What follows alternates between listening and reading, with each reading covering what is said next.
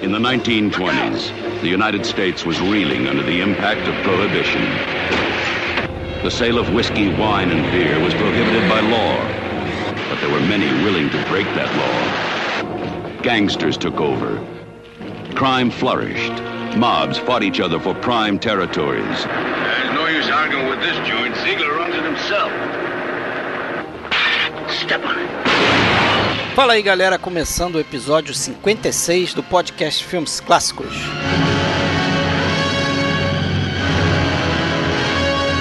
Nesse episódio a gente traz aqui os filmes clássicos de gangsters. Esse é um desses episódios aí que a gente chama de episódio de gênero.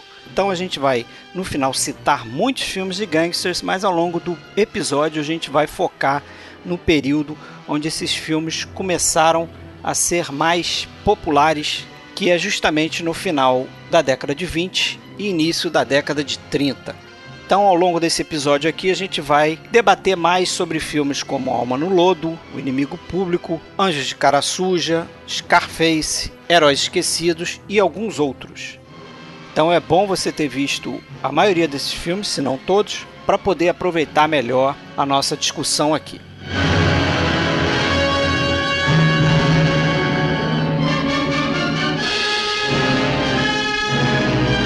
Você já sabe, para entrar em contato com a gente, né, você pode fazê-lo de diversas maneiras. Você pode entrar na nossa página no Facebook, em facebook.com/barra podcast filmes clássicos. Você pode acessar a nossa conta da Filmou.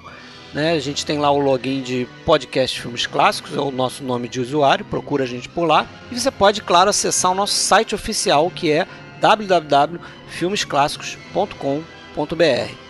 E se você ainda quiser, pode fazer parte aí do nosso grupo no Facebook, né, que também se chama Podcast Filmes Clássicos.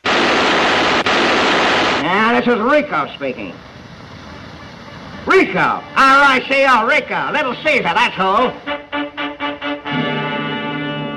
Bom, então estamos hoje aqui para falar sobre os clássicos filmes de gangster. Eu, Fred Almeida, falando do Rio de Janeiro, Alexandre Cataldo, lá de Blumenau. Tranquilo, Alexandre? Tranquilo, estamos aí mais uma vez. Beleza, estamos junto aí. Vou fazer uma pequena introdução, né? Acho que a gente pode dizer aí que os filmes de gangster se classificam como um subgênero do filme de crime, né? Como foi, como é o caso do filme noir, né? A gente comentou isso quando a gente fez lá aquele episódio sobre o filme noir no nosso podcast. E o período clássico desses filmes, assim, o de maior produtividade desse tipo de filme, foi ali por volta do final dos anos 20 e início dos anos 30, né? coincidindo, portanto, com a lei seca nos Estados Unidos, a famosa Prohibition, que durou aí entre 1920 e 1933. E é claro, né, como aconteceu com o filme noir, existem outros grandes filmes fora desse período, né, esse período mais clássico, esse período de maior produtividade? E no, no caso dos filmes de gangster, a gente pode dizer até que filmes talvez mais importantes. Né? A gente acabou de fazer um episódio agora sobre a trilogia do Poderoso Chefão, não foi isso? Sim. Talvez aí o melhor filme de gangster já feito. Ah, sem dúvida, né? Filme de gangster nós temos até hoje em dia e é um dos filões do cinema, como você falou, né? São subgêneros, é um subgênero do filme criminal. É. Mas o que diferencia é o fato de ter uma uma figura forte, né, de um, de um, de um, de um chefão do crime. Isso a gente tem é, em vários filmes aí depois desse período clássico, né? Como... É. A gente pode citar Chefão esses filmes. é o maior aí. exemplo deles, mas tem muitos outros, os bons companheiros, depois a gente pode até falar deles. Seriam, assim como nós temos lá, o, quando fala do noir, o neo-noir, né? Seria o, o neo-filme de gangster. Neo-gangsterismo. É, mas não dá nem pra falar que é neo, porque é, é, um assunto que não sai de moda, né? É um gênero, vai e volta também, né? Por isso que a gente definiu, né? Que nesse episódio a gente vai tratar mais especificamente os filmes de gangster do período clássico, né? Para não, não acharem, não, é, mas tem o Poderoso Chefão, tem o Scarface de 83. Não, a, gente vai, tem a gente vai citar e, Esses são também filmes de gangues. Ninguém está falando que não. A gente não está querendo dizer que filmes de gangues são só aqueles, mas não é o foco nosso hoje aqui, né? Isso, é. E evidentemente, né, que como eu falei, é, esses filmes começaram a ficar mais populares no período da Lei Seca, mas evidentemente não é, necessariamente um filme de gangster tem que envolver tráfico, produção ilegal, comercialização de bebida alcoólica, né? É apenas foi um período que serviu aí muito de, de combustível para esse tipo de, de roteiro, né? Até pela crescente escalada de violência que, que havia na época, né? Muito por conta da Prohibition e muito por conta também do crash da Bolsa de 29. É importante lembrar, então, é, até na, na, na esteira do que você está falando, né? Que a, filme de, de gangster já existia desde lá do, da primeira década. É, é isso que eu ia falar. A gente tem até, se puder, se quiser, a gente pode falar do, de, de filmes ainda do experimentais lá, o, por que não dizer que o, o, Grande Roubo do Trem é um, não é um filme de gangster, né? Não, não deixa de ser, mas é, é, considerado como primeiro exemplo lá aquele filme do Griffith, né? O, The Musketeers o, of Pig Alley. Exatamente. 1912 que é um filme que é um curta, né? Isso. E, e, e longa, eu, se eu não me engano, é citado como primeiro longa o filme do Hal Walsh, o Regeneration, né? Que aliás vai ser um diretor importante dentro do, do filme de gangster, é, numa segunda etapa, mais, mais no final dos anos 30 e anos 40. Mas é, o problema é que nesse período tinha uma limitação básica que era do cinema mudo né, o filme de gangster, ele foi um dos gêneros que dependeu do, do, do surgimento do cinema falado para poder realmente proliferar, tal como o musical. Né? Não fazia sentido você ter um filme de gangster se não via tiro, por exemplo. É, então acho que foram foi uma conjunção é um plus, de fatores. Né? Você poder né? escutar uma metralhadora disparando, né? Como a gente vai ver diversas vezes ao longo desses filmes aí que a gente vai comentar. Exato. E aí por isso que eu acho que foi uma conjunção de fatores que, que realmente gerou ao, ao, ao o gênero crescer, que foi o cinema sonoro, em 27 em diante, o, a, a, lei seca que já estava em vigor, a emenda 18 lá desde 1920, então criou todo um ambiente de, de, de contrabando, de ilegalidade, e de, de curiosidade violência. também, né, para saber como é que é a vida desses, porque esses, esses criminosos eles estavam toda hora sendo noticiados em jornais, né? Eles eram populares, né? Eles eram os grandes vilões da sociedade americana na época, talvez, né? E eram vendidos como tal nos jornais. Mas é interessante a gente notar que desde esse primeiro curto aí que você citou, The Musketeers of Pig Alley, a gente já começa a observar algumas características que depois a gente vai trazer aqui quando a gente falar dos filmes, né, que a gente se propôs a falar aqui, que são coisas como, por exemplo, a gente já identifica o local onde esses criminosos atuam, né? Porque esse curta do Griffith tem lá tem bares, tem os chamados speakeasies, né? Onde os caras ficam lá bebendo, ficam vendendo bebida e tal, né? Era um local muito frequentado pelos criminosos. Tem algo que vai ser comum também, que são esses personagens que estão ali é, coadjuvantes ali aos bandidos, né? E que muitas vezes são são pessoas normais, não são criminosos, mas são de alguma forma é, relacionados com, ou são parentes, ou são amigos dos criminosos e acabam sofrendo um pouco como isso, né? Nesse caso, no filme do Gangster, tem um casal ali, né? Uhum. Que acaba se misturando com, com os bandidos de alguma forma. Tem essa figura do, do criminoso carismático, né? Apesar de que não vai ser é, é, o tipo de personagem que a gente vai ver depois com o Edward Robson, com o James Cagney, né? Mas já Você acha que não? É, não, no, não nos, é, nos não primeiros é tanto, filmes, mas é, mas nos primeiros filmes eu acho que isso inclusive foi um dos fundamentos, não, sabe? Não, não. Mas eu digo aqui no, você acha no, no Musketeers of Pig Alley? Você acha que não tem, né? Eu acho que não tem tanto ah, quanto. Tá, entendi. Entendeu? Mas já tem um personagem ali que é um que é o, o criminoso é carismático, ele é violento, ah, mas ele, ele não, mata. Não tanto quanto. É, quanto o James Cagney e a George Robinson. Mas ele, ele, ele, ele sorri, é um criminoso, ele é violento, mas ele tá sempre com um sorriso nos lábios. É isso que eu, que eu quis dizer. Não, perfeito, perfeito. Tem aquela figura do fiel escudeiro do bandido, né? Que é o, é o comparsa dele. É um amigo que tá sempre junto dele. Que frequentemente depois vai acabar né, traindo ou é, ou tentando uma regeneração. Passando pro outro lado, alguma coisa desse tipo, é. acontece muito. Nesse filme até o Harry Carey, né? um ator depois que vai ficar frequente aí nos filmes do John Ford. E tem outros filmes desse período aí, você citou Regeneration, né? Mas tem um outro curta que se chama The Gangster and the Girl, de 1914, e outro The Making of Crooks, que são outros filmes importantes aí, esse de 1915. Importante nesse período. Você falou do som, né? E os filmes de gangster. Só que no final da década de 20, ainda sem som, a gente tem outros filmes importantes que vão ajudar a fundamentar também é, os filmes que virão na década de 30, né? Você tem o Paixão e Sangue. É o Underworld, né? Underworld, de 1927. Na verdade, é, não é Sangue e Paixão ou eu estou errado? Enfim. É, eu, eu, vi Paixão e Sangue. Sangue é, Paixão. tanto faz. Mas é Under, Underworld. Underworld é o, o, nome original, do Joseph von Sternberg, que inclusive acabou ganhando o Oscar de roteiro.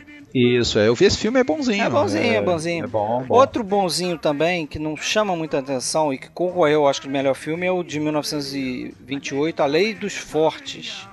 The Racket. Não sei se esse The Racket, viu. sim, sim, vi esse filme, sim. Também interessante. E tem o, tem o Luzes de Nova York também, de 28, do Brian Foy, Isso. que não chega a ser um filme de gangsta, mas tem é um filme criminal. É, tem os gangsters envolvidos e tem a curiosidade que esse foi o primeiro longa-metragem totalmente falado, né? Então Exatamente. é um filme importante também por causa disso. Agora, só, só lembrando que na a situação clássica real retratada no, no, nos principais filmes de gangster, de, de, que é justamente dos anos 20, né, o período da, de vigor da lei seca e toda a criminalidade envolvida. Você até falou que nem sempre é bebida, mas nesse período a maior parte era período, realmente sim. a questão do jogo, bebida, alguns casos era jogo, né, jogo, bebida, prostituição, tal. É, lembrar que é, na, na, na, vida real, né? E isso em um dos filmes que a gente vai falar, isso é bem explanado, explicado, demonstrado. Ah, o problema surge já no, no final da década de, de 10, né, que é o final da Segunda Guerra Mundial, com o retorno de muitos é, militares americanos é, para os Estados Unidos e aí perderam seus empregos, não conseguem voltar aos seus empregos e uma, um alto índice de desemprego, pobreza, que daí gerou a lei seca, né? Porque aí começou um consumo exagerado de bebida e isso foi relacionado com a pobreza e tudo mais. Então era um, era um ambiente é, propício para o surgimento de. E ainda veio a lei seca, né? E aí criou oportunidades dentro da, da clandestinidade, dentro do crime, né? Então foi uma, foi, foi uma conjunção de fatores que, que propiciou até a, a, o surgimento dos temas que seriam depois é, alvo desses livros e desses filmes e muitos deles, né, ou quase todos esses filmes principais, eles são baseados em romances ou em livros escritos anteriormente, ainda durante os anos 20, é, inclusive alguns deles por gente que vivenciou Sim, lá de, tem de filmes dentro. aí que a gente vai comentar que, que, que, estão nesse, nessa categoria, né? E esses filmes, em sua grande maioria, é, são filmes produzidos por um mesmo estúdio, que depois né, ficará reconhecido por esse gênero de filme, que é a Warner Brothers, né? Uhum, uma das grandes produtoras, mas o que não quer dizer que outros estúdios não, não produzissem, né? A gente vai ter um importante filme produzido pelo estúdio do Howard Hughes. É, entre esses filmes mudos, a gente tem, se não me engano, The Racket é da, da Fox. Então você tem outros estúdios também investindo nesse, nesse tipo de filme, né? Só que a Warner Brothers é, vai ser o grande é um estúdio dominante, Domin né? Nesse, é, dominante. Nesse gênero. Nesse período, principalmente nesses filmes que a gente já pode começar a falar, né? Ele diferenciava né, dos outros no, nesse, por ser um cinema mais realista, os temas, não só nos filmes de gangster, até em, em outros tipos de filmes, enquanto outros estúdios investiam mais numa questão ide, idealizada, né, numa coisa é. mais fantasi, fantasiosa, escapista, muitas vezes, o, a Warner era é, né, Era mais realista, usava mais muito. Realista, os é. filmes é. eram muito violentos também, né? E eu acho que ele, ele fazia, tinha a vantagem de ter atores em, é, em, contrato com o estúdio, né? Como o Edward Robson, James Cagney e o, e o Humphrey Bogart, que serão aí três dos dos maiores. George Raft, Paul Mooney. É, mas esses eu não sei se eram com a Warner, né? Porque o Scarface foi, é, o, é a do Howard Hughes, né? É, mas depois o Paul Mooney foi da Warner também e o, o Raft também, né? É. Todos eles tiveram é, suas fazer passagens. filme de gangster, você provavelmente ia pra Warner, né? era famoso, conhecido como Murderers Row, né? A fila do, dos matadores, esses cinco atores aí. É. Beleza, mas vamos começar a falar então do, do, do, primeiro filme, que é o Alma no Lodo, Little Caesar. É, eu acho que é o primeiro importante, né? Assim, que, que consolidou o gênero, vamos dizer assim, né? Que, que passou a. que, que talvez pavimentou o caminho para o que vinha depois também, né? Sim.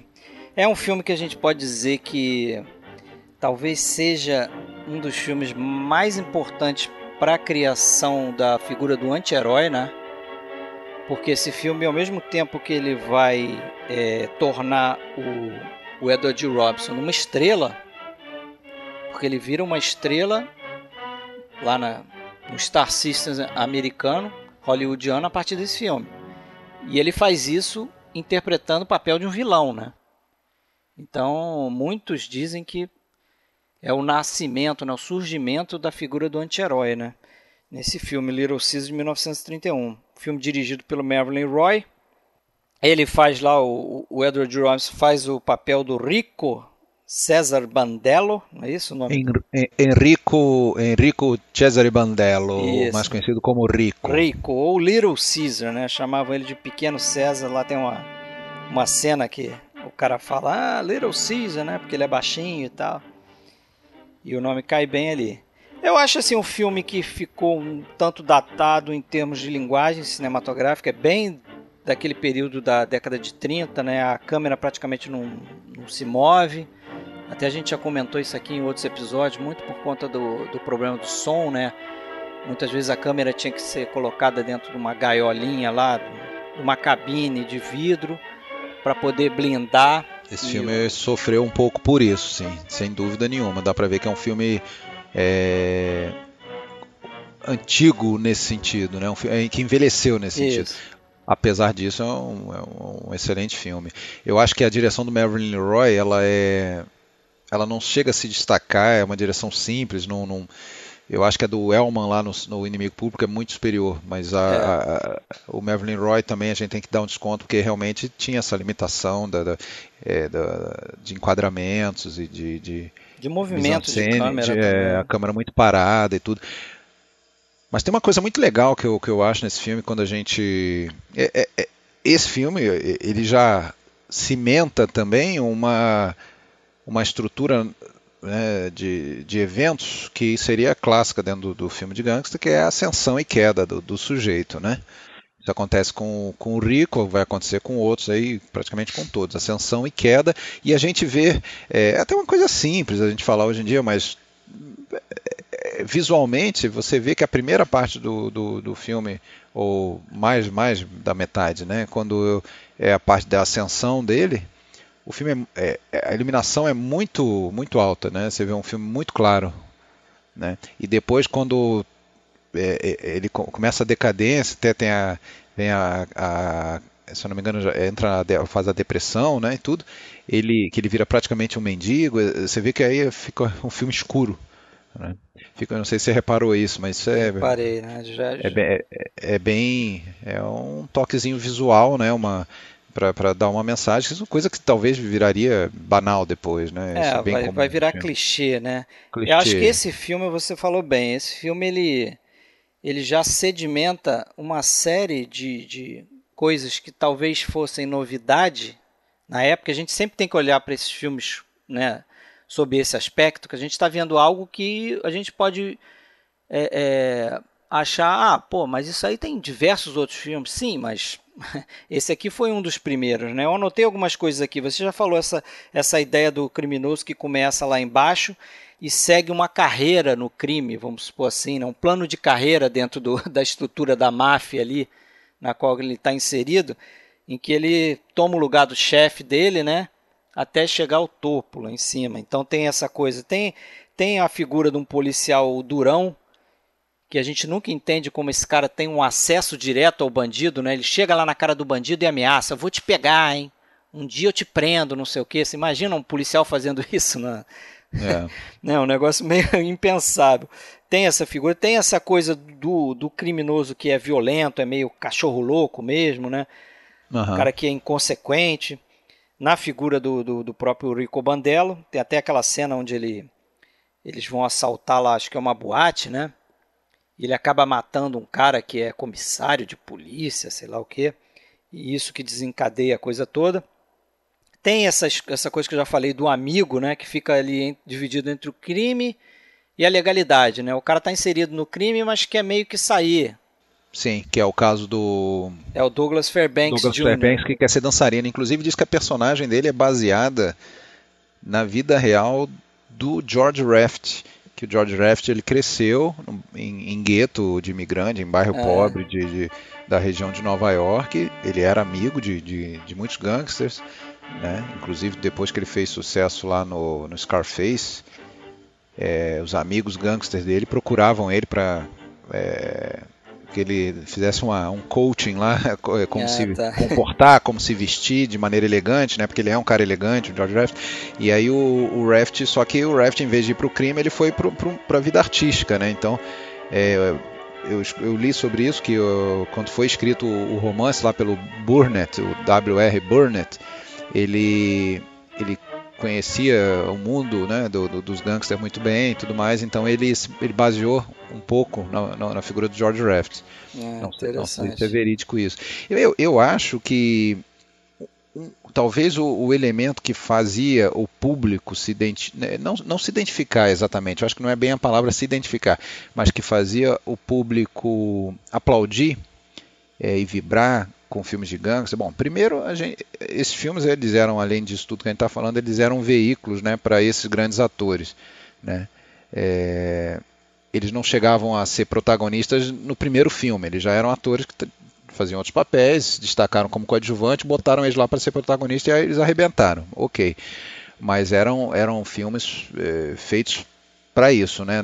Eram centrados na figura desses, desses atores e eles, todos esses que a gente está falando, eles realmente desempenhavam muito bem isso aí. Então eles dominam o filme todo, né? A cena em que eles estão, é, não tem, é, os outros somem, né? Eles, eles, eles são é, agora, acho que o público, estou falando do público da vida real, né, lá dos anos 20, né, por que, que o gangster era uma, eram figuras carismáticas? Ou, porque era uma, um tempo de pobreza, um tempo de depois a depressão tudo mais.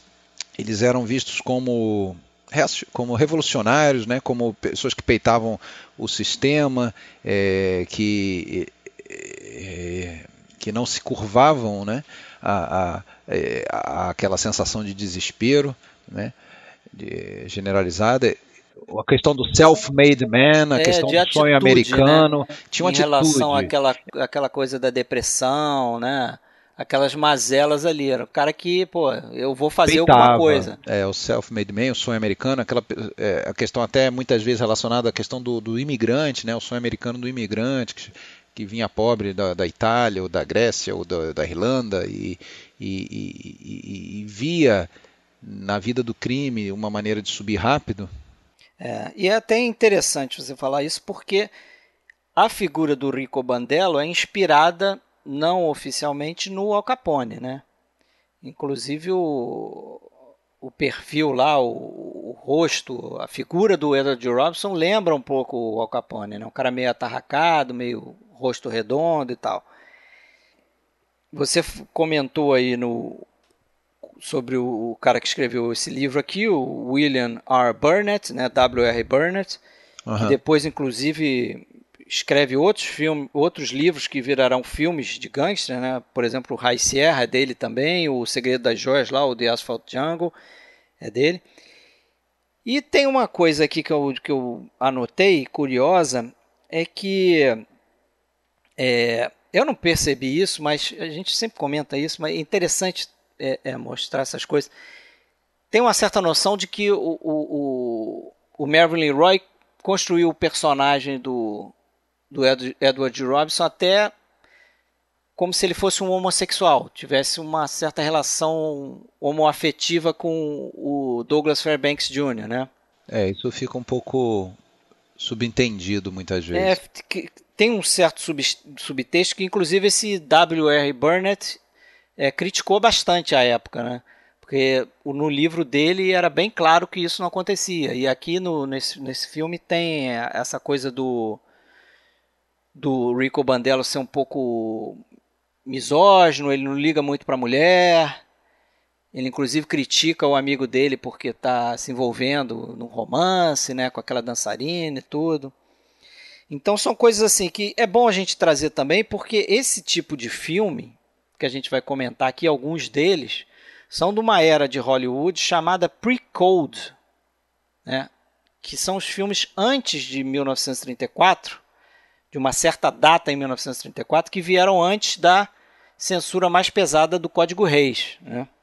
É, existia uma censura, existia censura, existia, não é que não existia. O Código Reis já existia, mais... mas era muito frouxo, né? principalmente a questão da violência. Eu acho que era muito mais uma censura interna até dentro do estúdio, no sentido de, de o filme fazer mais sucesso ou menos sucesso, chocar ou mais ou menos. Então, muitas vezes os diretores teriam, tinham que mexer na, na, no roteiro, em alguma cena, por conta do, do, do chefão lá que não, não, não ficava satisfeito com, com né? É. Eu acho, acho que dessa forma, não pela censura oficial governamental. É, sobretudo parece que pela a violência a coisa era bem mais frouxa mesmo. Tanto é que esses três fi primeiros filmes que a gente vai comentar aqui, o, esse aqui, O Inimigo Público e Scarface, eles são muito carregados em violência, né?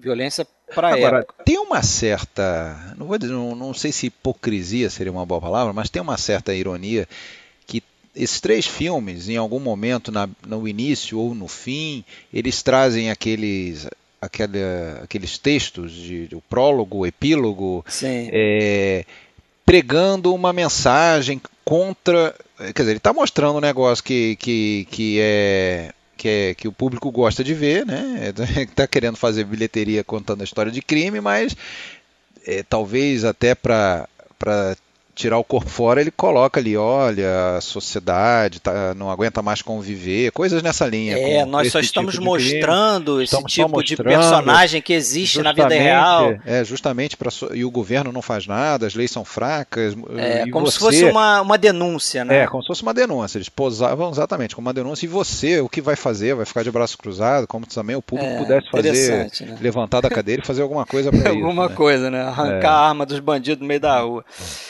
Mas tem umas coisas é, legais também que gente que acho que pode começar, a gente pode falar. É, aquela morte, algumas cenas né, desse filme. Você lembra da morte daquele Tony, que era um cara meio peidão lá da quadrilha, não sei o quê? E ele, não sei se você vai lembrar, ele morre numa escadaria de uma igreja. Ah, sim, claro. Isso te lembrou o quê? Lembrou o Barzini, não?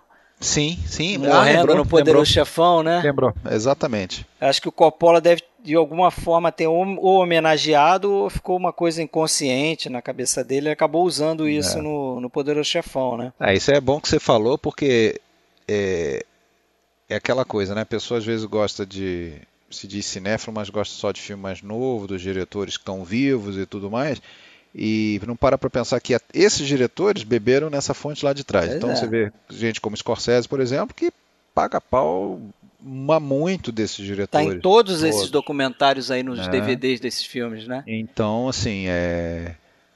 Se, se, o seu diretor que você idolatra curte tanto, será que são tão ruins esses filmes? Serviram de escola para eles, né? É, pois é. é. Eu acho que tem que ver mesmo, né? Agora, para terminar aqui uma curiosidade, esse filme concorreu ao Oscar de roteiro e é algo que eu andei percebendo aqui, que é uma coisa comum nesse tipo de, de filme, né? O subgênero de gangster. Você viu o Underworld, que a gente comentou, já ganhou o Oscar de roteiro, né? É, e outros filmes mais para frente vão ter indicações. Inimigo Público teve indicação, Fúria Sanguinária teve indicação Oscar de roteiro, Anjo de Cara Suja, o G-Man, que é um filme com James Cagney, só que Sim. ele interpreta uhum. um policial, né, um agente do, do tesouro, do tesouro americano, exato. sei lá, sim, uma sim. coisa assim. Mas é curioso como esses filmes atraem o, o Oscar de, de roteiro, adaptado, original que seja. É, só lembrando que tanto esse quanto o filme seguinte que a gente vai comentar, o Inimigo Público número 1, um, tiveram a supervisão do Daryl Mas já tem número 1 um nessa história? É, é, é na verdade... acho que o título é Inimigo Público. É, mas não? ele foi chamado Inimigo Público número 1 um por um tempo, não foi é? não? confusão não minha. Sei. Não sei. Não, também tem essa confusão, eu, queria dizer. confirmar isso. Bom, mas os dois foram supervisionados pelo Zanuck, que na época, Daryl Zanuck, que depois teria ligado a, a Fox, né? E ele na época era da Warner. E uma curiosidade, né? É, esse filme também lançou mais uma, uma coisa clássica nesse, nesses filmes de gangster, que é aquela cena do drive-in, drive-by shooting, né? Que o carro passa atirando ah, numa vitrine, atirando num personagem. Jogando bomba numa jogando loja. bomba, né? isso tá muito corriqueiro depois no, no, em todos os filmes, né? E, pô, eu acho que a gente não pode deixar de citar aquela Cada um desses filmes tem uma fala famosa, geralmente no final, né, que marca o, o fim da história daquele cara que queria crescer rápido. É o famoso Mother of Mercy, Is This the End of Rico? Ah. Mother of Mercy. Is this the end of Rico? Que parece que era para ser Mother of God, mas aí acharam que ia ser meio uma blasfêmia e tal, e mudaram para Mother, Mother of Mercy. Is this the end of Rico? Enfim. E esse foi o Alma no Lodo. O Isso título brasileiro meio esquisito, né? Talvez. Meio esquisito, né? É, como era comum.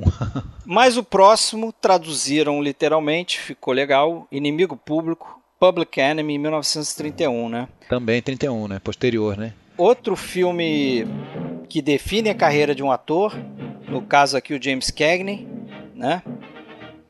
Fazendo o personagem do Tom Powers, aquele gangster de novo, um gangster durão, violento, um cara inconsequente.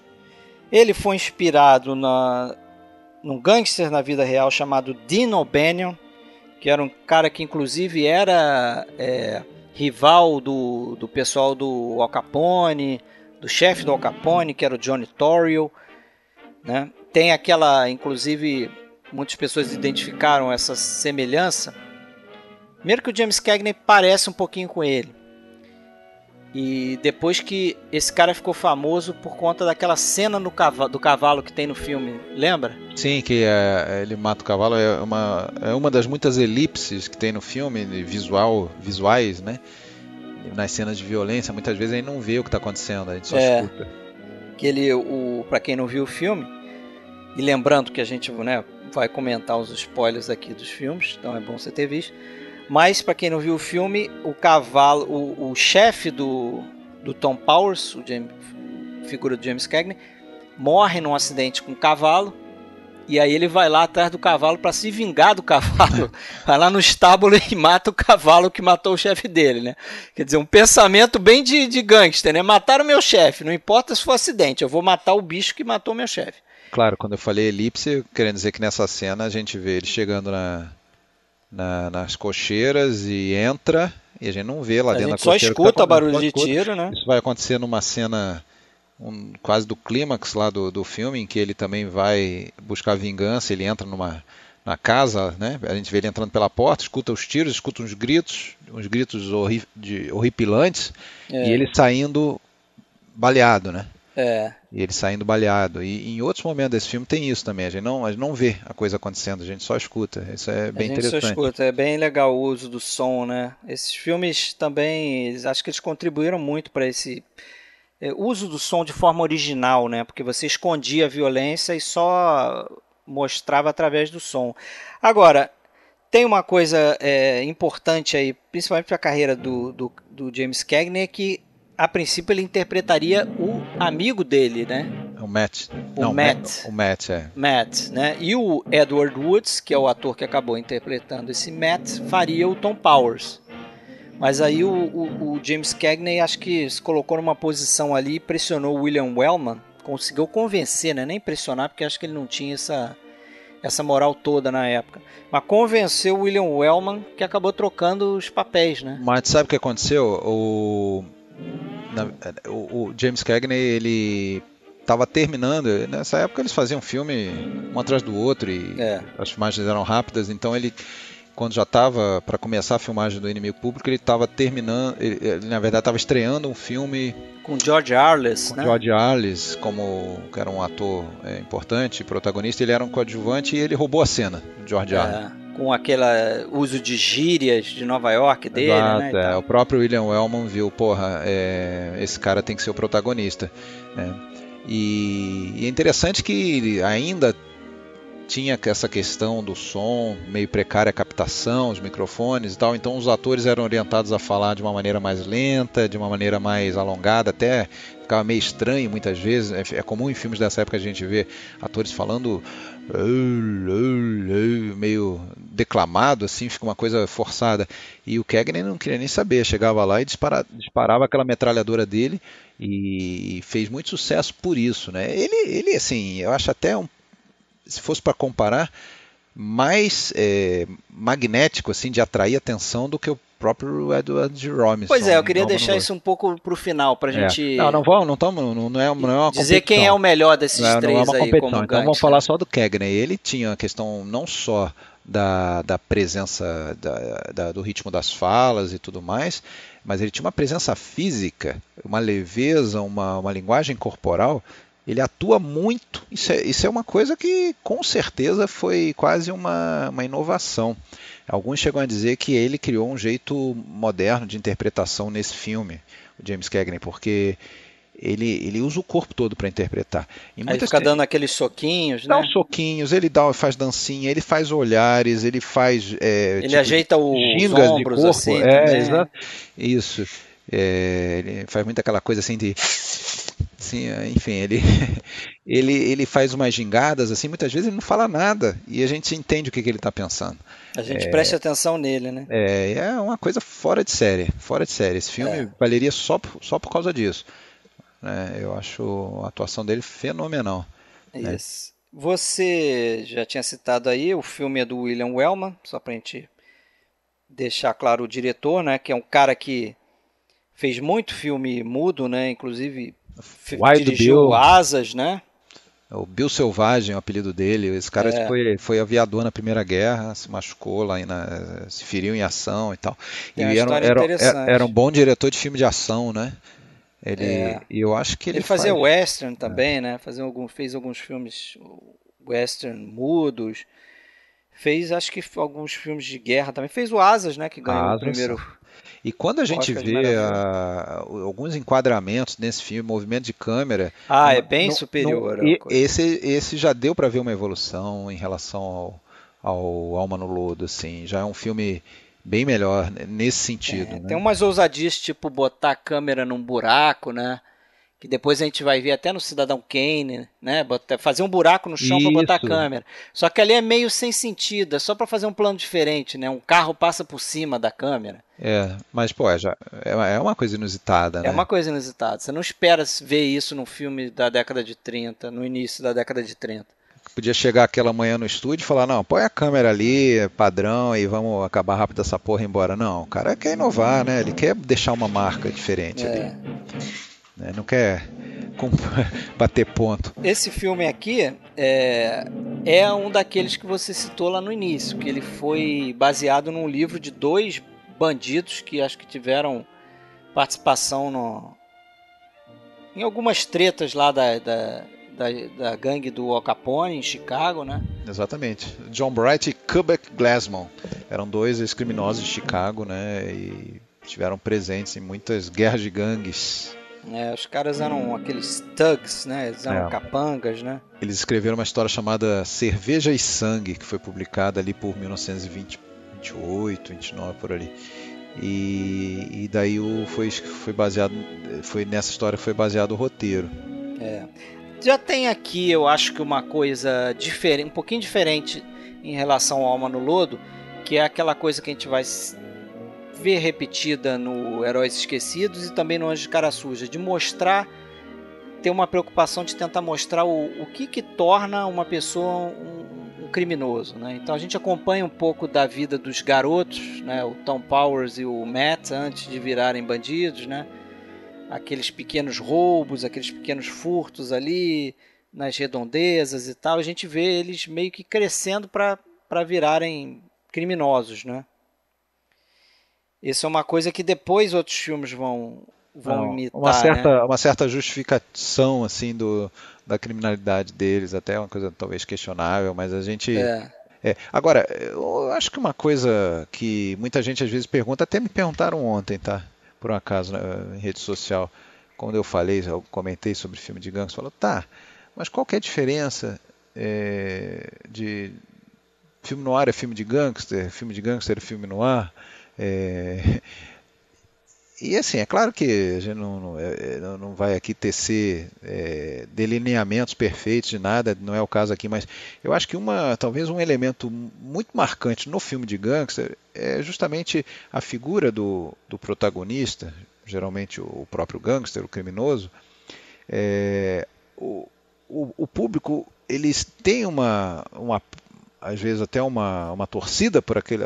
A gente, a gente dificilmente vê um inimigo público ou vê o alma no lodo e, e torce para o cara se dar mal. E vê nele a figura de um vilão, fica pensando nele como um vilão que, que a gente quer que ele se ferre. A gente até chega a torcer em alguns momentos por, por, por essa figura, mas a gente o tempo todo sabe que ele é um, é, é um ser humano à parte, né? Ele é um. É uma é de, figura é, carismática. né? Não, mas a gente sabe que é de uma outra categoria. Ele, ah, não, é, ele não é como a gente. Ele é um, ele é um ser humano degenerado. Eu é um acho cara, que é por aí. Você, é um cara degenerado. consegue é uma identificação destacar externa. ele, né? Isso. Não é como no filme no ar, em que muitas vezes é, é um cara que poderia ser eu mesmo que estou ali, eu mesmo, o contador. É o, cara que cai numa armadilha. O corretor da, de seguros. Da mulher o, fatal, né? É, um, um cara que, que se deixa cair por uma pequena coisa do dia a dia, né?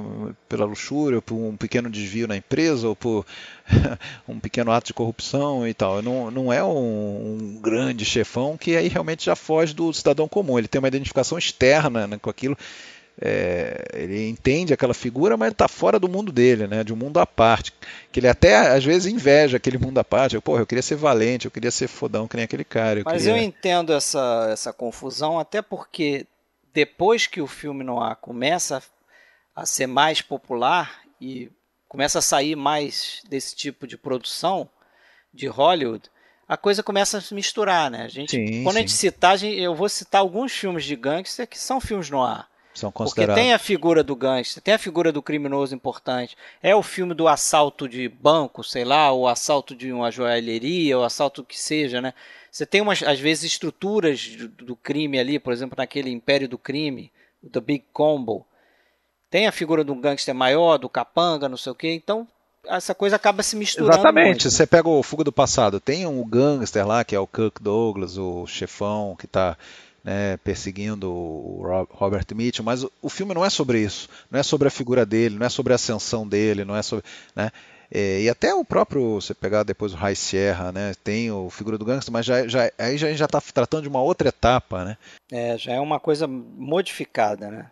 Já é uma coisa transfigurada em outra coisa, diferente desses filmes do início aqui. Já é né? um de desesperado fugindo e, enfim. É. Esse filme é, tem umas cenas também que a gente não pode deixar de comentar. A mais famosa delas é aquela, né? Toranja?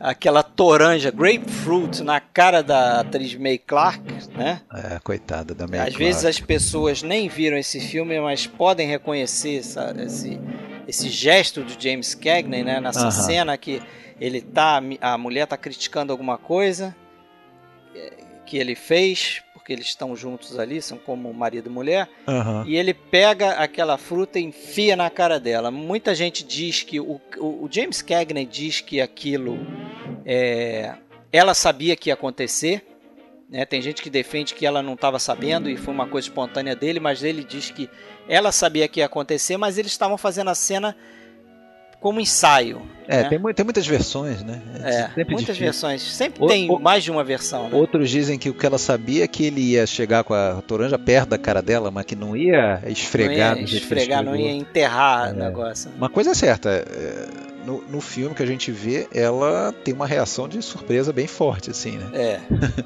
e, e é uma cena muito violenta, assim.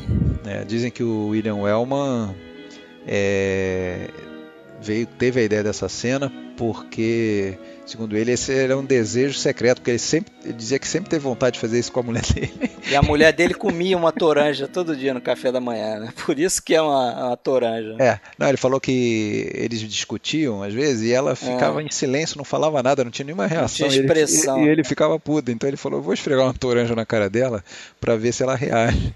Só que ele nunca tinha coragem de fazer, então ele. ele escreveu essa ceninha aí é. para exorcizar os demônios. Mas sabe que no, no, no, mesmo no ano seguinte, o, em 33, o, teve uma, um outro filme com o Cagney e a May Clark, é pior ainda o que ele faz. Ele puxa É, ela, ele arrasta ele arrasta ela pelo cabelo. cabelo, o Lady Killer, né?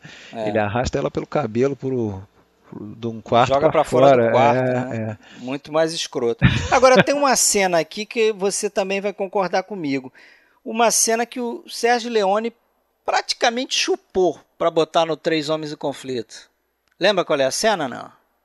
Aquele joga um corpo dele depois? Não, é uma cena Não que o James lembrando. Cagney entra numa loja de armas, Ah, sim, sim. aí Não, pede pra ver a arma, aí por alguma razão ele tem bala no bolso, bota a bala na arma, o cara nem estranha aquilo. Mas É, ele tira então, a bala, é, bota cara, mas que interessante. Eu não tinha pensado sobre isso, mas é, mas só Mas que é a cena, praticamente a cena idêntica do, do Tuco lá no Três Homens em Você tem toda a razão, mas só que quando você fez essa descrição, eu pensei numa outra cena que eu acho que também se enquadra na mesma situação, que é justamente a cena que eu falei antes, que o James Cagney entra na, na- no covil lá do- do- dos inimigos e a gente não Ah, vê o que sim. acontece com os tiros e ele sai cambaleando. Também tem isso na, na primeira cena do... Tem a cena inicial do Tuco, que o Tuco sai pela é, janela. mais ou menos, né?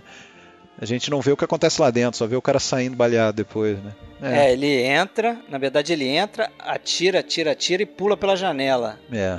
Acho que é isso. O- Os três Não, bandidos é, são entram, os outros né? que entram, é, tem essa diferença.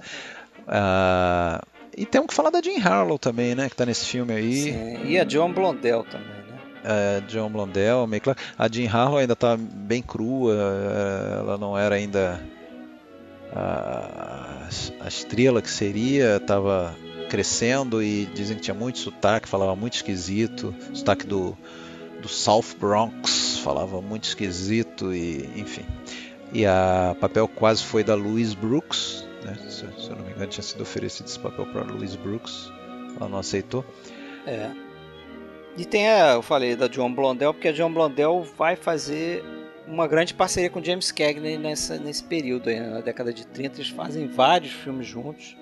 meio concomitante com a filmagem de Inimigo Público, o Cagney estava filmando, curiosamente, com o Edward G. Robinson, o único filme que os dois fizeram juntos, que foi o Smart Money. As mulheres sempre enganam no Brasil, mais um título brasileiro Título horroroso. maluco. Esse aí é, é, é candidato a primeiro da lista. É, então foi o único encontro na tela dos dois aí, o, o Edward G. Robinson e o James Cagney, essas duas lendas do, do, do filme de gangster, né? É isso aí. No final, pra gente encerrar com esse filme aqui, tem, tem novamente aquela coisa, né? O bandido tem que morrer. E geralmente a bala, o código Reis não era muito forte nesse momento ainda, mas tinha uma exigência de que o cara pagasse por aqueles crimes, né? Então o criminoso nunca podia sair impune. Geralmente tinha que morrer e geralmente era bala. Que era o que ele entendia ali. O cara entendia de dar tiro nos outros, morria levando tiro, né? Aqui de novo tem uma, uma fala que fica famosa também, né? Ah, Ou não sim. tem? Tem o Ain't So Tough, Ah, sim, é, mas Quando é um ele- pouco antes do final, né? É, quando ele é baleado, né? E vai pro Isso. hospital. I ain't so tough. Eu I não sou tão tough. durão assim. I ain't so tough. É, não sou tão durão. E, pô, e aquela cena do final, né? Marcante, que Sim. entregam o corpo dele na, na porta da casa. Sequestram ele do hospital É, e entregam ele, né, de touca, embalado. Parece uma salsicha ali. O cara cai É. no chão. é bem marcante ali. É Bem uma, marcante. é uma daquelas cenas que até pessoa- também muita gente não viu o filme, conhece essa cena. Conhece. E essa, esse filme, assim como teve um pouco no Alma no Lodo, tem essa figura da família, né? E isso depois vai ter no Scarface também, logo em seguida, que a gente vai comentar, que é a figura da mãe que tem um filho criminoso. Né? Isso teve um pouco no Alma no Lodo, tem um dos bandidos lá de menor importância, acho até esse Tony, aquele cara que era meio cagão e tal, que eles mostram um pouquinho de como é que a mãe se sente sabendo que o filho está envolvido em alguma coisa que não é legal, né, e tal. Aqui, aqui já é mais forte, né, porque a própria mãe do Tom Powers não sabe que ele é um criminoso, o irmão sabe, fica tentando esconder, não sei o quê. E tem aquela cena bacana que é essa, essa de que eles entregam ele na porta, né, já meio que morto, meio moribundo. E ela tá lá em cima alegre cantando porque ele tá voltando para casa, né? mas não sabe como é que ele tá voltando. Pois é, bem, bem foda, né? E o, Bem foda. E o irmão, se a gente só termina o filme, a gente vê o, o irmão, ou só, só os- as, as pernas do irmão voltando assim meio catatônico, porque ele sabe que vai ter que dar notícia, né, pra mãe. É, caminhando em direção à câmera. É bem legal. Esse filme tem umas, umas sacadas legais de Bem linguagem. dirigido. É, bem dirigido. É. Vamos pro próximo? Vamos pro próximo. Scarface ou Scarface Shame of a Nation. Parece que o código pediu, né? É, pra O mudar pessoal aqui já estava reclamando demais, né? a Acho que aqui a, a gritaria já estava demais, principalmente quando esse filme foi concluído, porque esse é um dos filmes mais violentos. Ele tem um, acho que ele tem aquele body count, né? O pessoal às vezes registra o número de mortes num filme, né? No Rambo tem não sei quantos, Rambo 2 acho, ou 3, sei lá, tem cento e porrada mortes, né? Esse filme aqui tem 28, veja só, um filme de 1932 acho que tem cerca de 28 mortes. que é uma É, não, coisa é um- violentíssima É um, pra época. filme, é um filme com a ultra violência pros padrões de 1932. Hoje seria. É, é, É, hoje você. é a mesma coisa você ver um filme de, de monstros da Universal, hoje você vai dar risada. Esse também É. é, leve. É, é claro assim, o pessoal que tá escutando a gente tem que dar um desconto, né? Mas tem que considerar que pra época era um filme muito violento. E aí depois a gente vai comentar que teve a refilmagem de 83 do Brian De Palma com Al Pacino e que é também considerado um filme com bastante violento, né? Até explícita, né? Aquele Violência negócio de explícita e tal. serrar o cara com. E, é, isso também, eu acho que foi um mérito do De Palma, porque ele, ele, ele trouxe até isso do primeiro filme, a ultraviolência, mas claro, cada uma adaptada à sua, à sua década, né? sua realidade. É. ali, né? Ainda era um filme pre-code, né, mas já teve problema com a censura, tanto é que o Hawks, né, o diretor desse filme, Howard Hawks, ele precisou montar duas versões diferentes do filme. né, ele, a primeira versão teve uma série de críticas pelo excesso da violência, por uma maneira de mostrar o, o, o personagem lá do, do Tony Camonte, o Scarface, personagem do Paul Mooney, como é, um, um cara que estava se dando bem demais. É, né? parece que o que incomodou muitos críticos também é porque esse filme ele vai da, da comédia, de um tom cômico para violência muito rápido. Então ele, ele fica associando essa a, a violência como uma coisa leve. como uma coisa leve e engraçada. Por exemplo, aquela cena famosa em que eles conseguem pegar uma metralhadora lá, estão trocando tiro com os caras e, e os caras vêm de carro com. Os bandidos da gangue rival vêm de carro com uma metralhadora portátil, né? Que aquilo era algo novo, aquelas Tommy Guns, né? Que eles chamavam. E uma metralhadora cai na rua e, e o Scarface lá e o, e o comparsa dele, que é o George Raft, o ator George Raft, o Paul Mooney e o George Raft, pegam aquela metralhadora e aquilo Guido. vira tipo um brinquedo, né? É, Guido, Guido, né?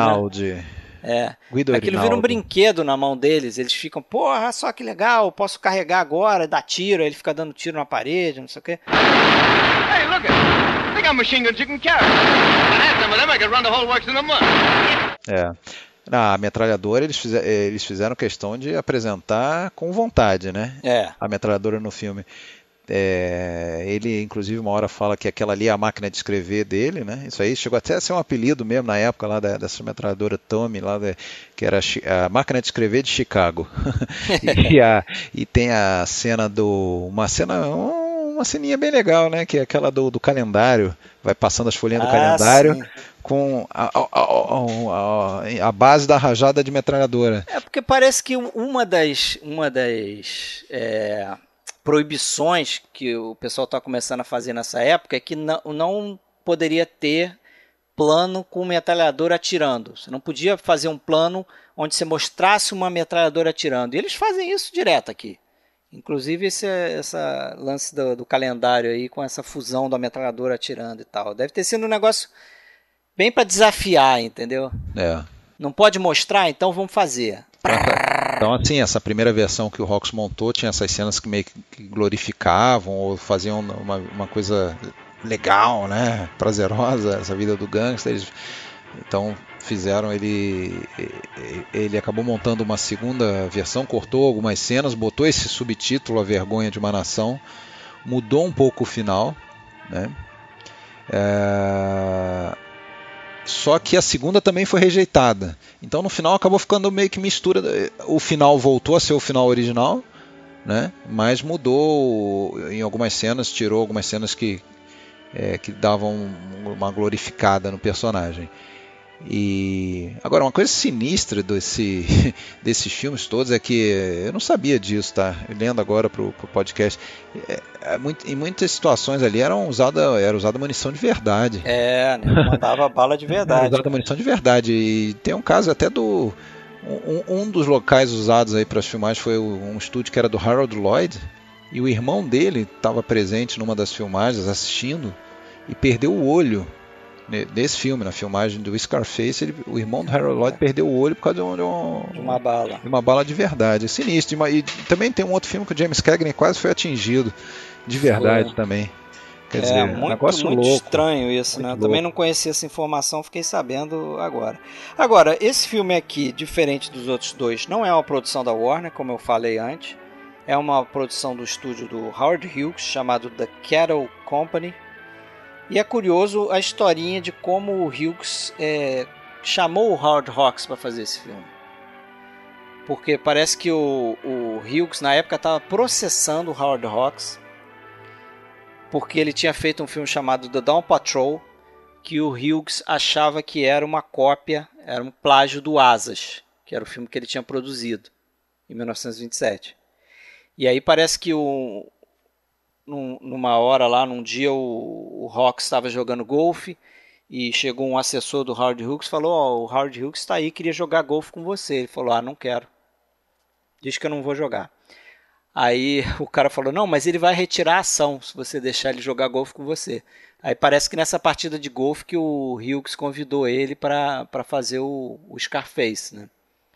Que bom, porque eu não sei você, mas eu acho esse filme aqui dos melhores desse período.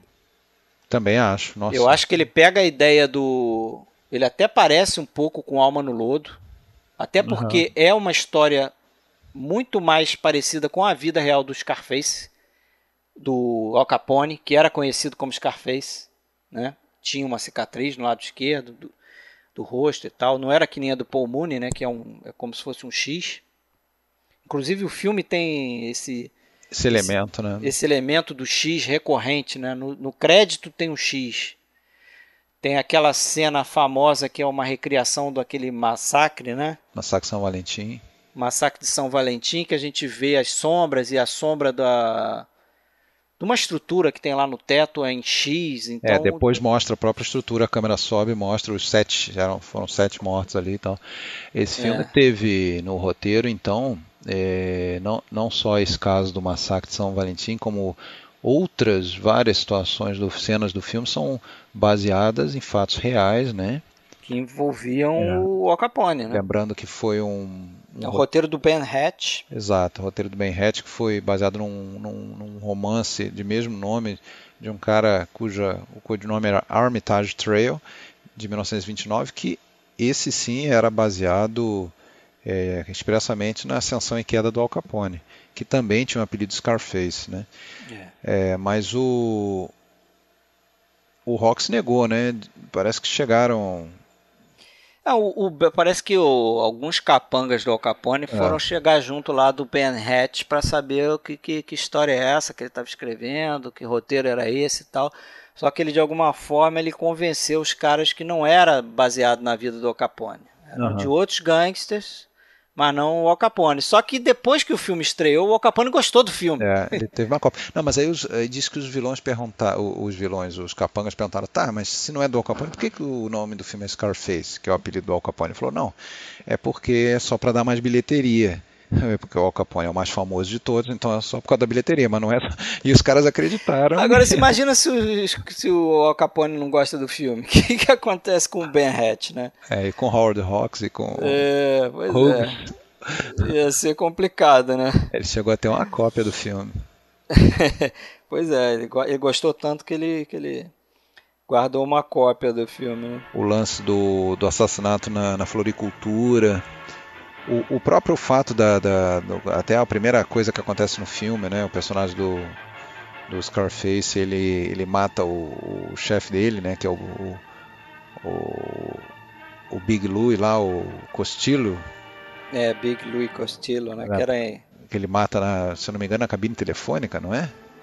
Não, não, Ou ele não? mata dentro do restaurante. É um ah, plano dentro de sequência. Dentro do restaurante, isso. Primeira cena é muito boa, um plano de sequência e os caras estão lá num fim de festa lá qualquer, sentado na mesa e aí a gente vê só a sombra do do Paul Mooney chegando, ele assoviando. Isso, e isso também foi baseado em, em situação real e tal. Bom, mas tudo bem, né? É, dá, um- dá um tom de, de realismo, né? O público com certeza identificou na hora, né? Do que, que se tratava. Reconheceu essas coisas todas, né? Tem o Boris Karloff aí, Que faz, né, um, num papel menor. faz um dos rivais, né? Do, do North Side de, de, de Chicago, né? É, a, a história do a história clássica, né? Um dos temas clássicos é justamente esse da ascensão e queda através da eliminação dos rivais, né? Muitas vezes fazem pactos e tal, cada um fica no seu bairro, no seu lado, mas depois o cara não se aguenta e, e- Vai lá e- vai lá invadir o grampeia o ele outro lá. tudo. O que, o que leva também até uma, um detalhe curioso, né? Que assim, esses gangsters, dependendo da razão que eles entraram para o crime, eles acabam caindo pelos próprios erros, geralmente, né? Pelo, pelo excesso de, de violência ou pelo, pela falta de cuidado, ou pela Excesso de ou- ou- ganância. exa- né? é, exatamente, excesso de ambição, ele quer tudo, né? Ele quer tudo e acaba caindo por causa disso. E, e às vezes também, tal como a gente vai ver no filme no ar, às vezes tem uma mulher que dá uma atiçada no cara, né? Que faz, É. e, e- e um fato recorrente também nesses filmes é que o cara às vezes fica com a mulher que era do chefe, né? Ou com a mulher que era do rival. É, ele assume o papel inteiro do É. chefe, né? Pega a mulher, se, se tiver filho, de repente ele adota também. Mas é engraçado esse filme, a gente, você citou o Scarface do Brian De Palma. Hum. Eu acho, eu gosto muito do Scarface do Brian De Palma. Acho um dos melhores filmes dele. Não, já falei isso, não considero um excelente diretor. Eu tenho um problema com o Brian De Palma, mas eu acho o Scarface dele muito bom. E acho que muito bom porque ele deve muito a esse filme aqui. Muita coisa de que está aqui ele transporta para o filme com o Alpatino, né? Inclusive, né, por incrível que pareça, essa história da uma certa ideia do incesto ali entre o entre o personagem do Tony Camonte, que é o Paul Mooney, e a irmã dele, que é a Anne Devrock, né? Isso já está nesse Isso. filme aqui. Sim, sim. Depois, no filme do Brian De Palma, isso vai ficar muito mais latente, né? Com a personagem lá, lá da é, Maria Elizabeth Mastantônio, né? tem. Aham. Ela chega a aparecer meio seminua na frente dele. Ah, você sempre me quis, Tony, não sei o que, tô aqui, não sei o que. Aqui o negócio já é, é mais sutil, mas você percebe que já tá aqui. Né? Então tem, Tem tem tudo, isso né? tudo. Tem Tem, até o tudo. The World is Yours, né? É, Sim, nesse caso é, é um letreiro, né, na, na, um- na rua, e lá no, no do De Palma é um, tem um dirigível, um Zeppelin que passa com É. da, da Goodyear, se eu não me engano, e o, o é interessante é que é- é- essas frases, né, que elas simbolizam justamente aquela aquela ganância, aquela loucura, aquela insanidade do cara de querer conquistar o mundo, né? Isso a gente vai ver isso lá no no Code Jarrett, lá do Top of the World, do, do, do James Cagney mais pra frente. Essa coisa é, excessiva, né? megalomania do, do, do, do gangster que acaba fazendo ele ir mais rápido também, né? Pro, pro seu destino. Vamos para o próximo? Vamos, vamos, podemos ir para o próximo sim. Anjos de Cara Suja, Angels with Dirty Faces, já aí sete anos depois, né? 1900... Seis, né? 32 para 32, desculpa, eu tava com 31 na cabeça. 32 para 38, né? Aí eu acho que é um filme bem mais já na linha do, do Código Reis. É, Eu acho que aí a gente pode estar falando já de uma segunda fase, sem dúvida nenhuma, É. né? Muita gente até fala que o período clássico do filme de gangster foi muito curto, que foi de, de 31 até 32, foi muito curto e estaria quase que limitado pelo Alma no Lodo e o Scarface. Eu acho em excesso também, não precisamos chegar a tanto, mas que foi uma primeira fase bem distinta, foi por essa questão do pre-code e, e, e também por algo que, se a gente olhar bem, comparar depois os filmes, a gente vê que esses primeiros filmes eles eram numa, numa, numa estrutura muito linear, muito simples até, né? Aquela aquela estrutura narrativa simples, ascensão, queda. É, a gente não tem nada em flashback, a gente não tem é, uma autoconsciência é, a gente não, não percebe nenhum. Não tem uma redenção, é, não tem. É, uma... não são filmes autoconscientes, assim, você não. É como, como, se você soubesse já de início que a gente está falando aqui sobre. Não, a gente simplesmente entra, acompanha o personagem, a gente dá, dá o braço lá pro, pro Cagney e vamos subir e descer com ele. Ali no Alma no Lodo, é, no, no Alma no Lodo, no Anjo Cara Suja, principalmente no, no, no, seguinte, lá no Roaring Twenties, né, Heróis Esquecidos, a gente já vê que é um tom talvez um pouco nostálgico, assim, sei lá, do, do de estar tá falando uma coisa do passado, até pelo distanciamento da época, ali a gente já está falando de 38, é. né? Aí já são fatos acontecidos, porra, mais de 10 anos antes, né? É um outro olhar um outro sobre olhar, aquelas um outro olhar, histórias, né? Eu acho também muito por conta dessa questão do, do Código Reis, né? Parece que a censura agora já... A, parece não, a pressão da censura era muito maior e você tinha que ter um viés moralizante na história, que é justamente o que acontece aqui no Anjo de Cara Suja, porque o Anjo de Cara Suja ele tem essa preocupação com a juventude entrando no crime, na figura daqueles Dead End Kids, Sim. né? Aqueles meninos. Você tem ali personagens que não tinham muito nesses outros filmes.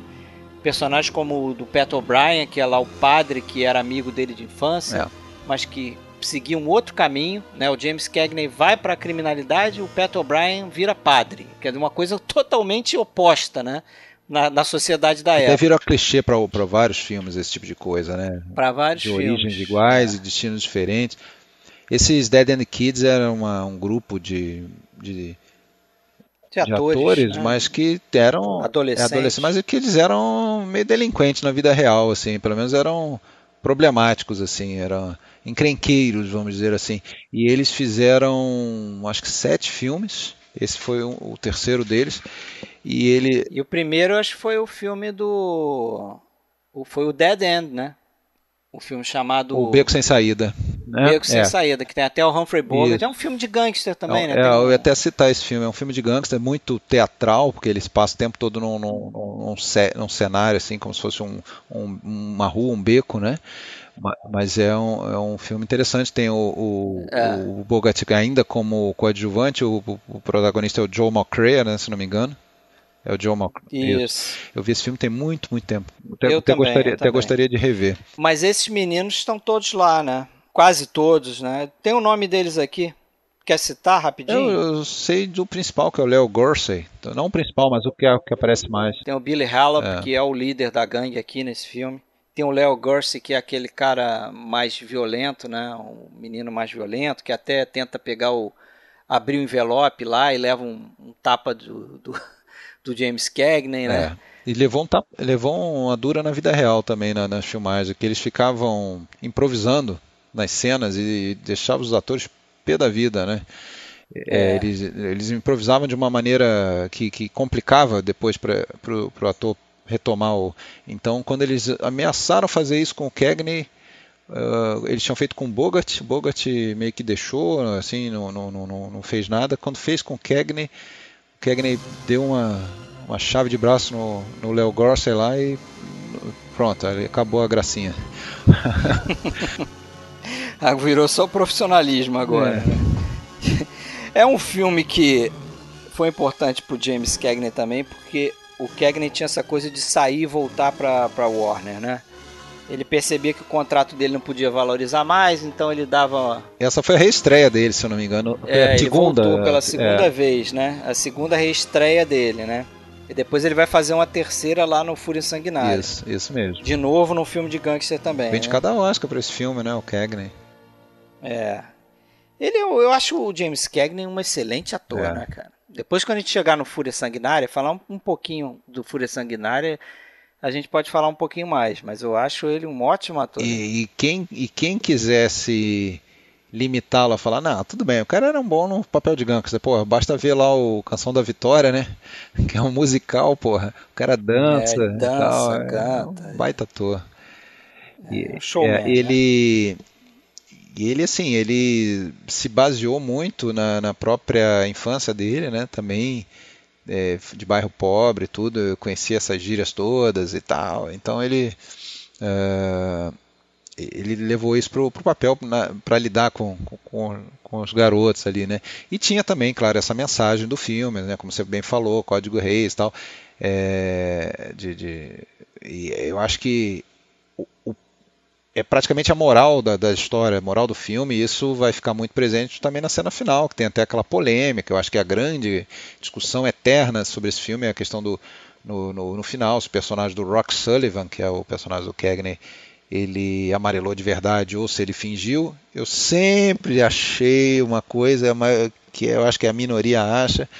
Depois a gente pode falar, não sei se você quer falar disso também, se quer, tem opinião. Não, eu quero, eu quero falar desse sinal. O seguinte, eu vi esse filme no cinema. Uhum.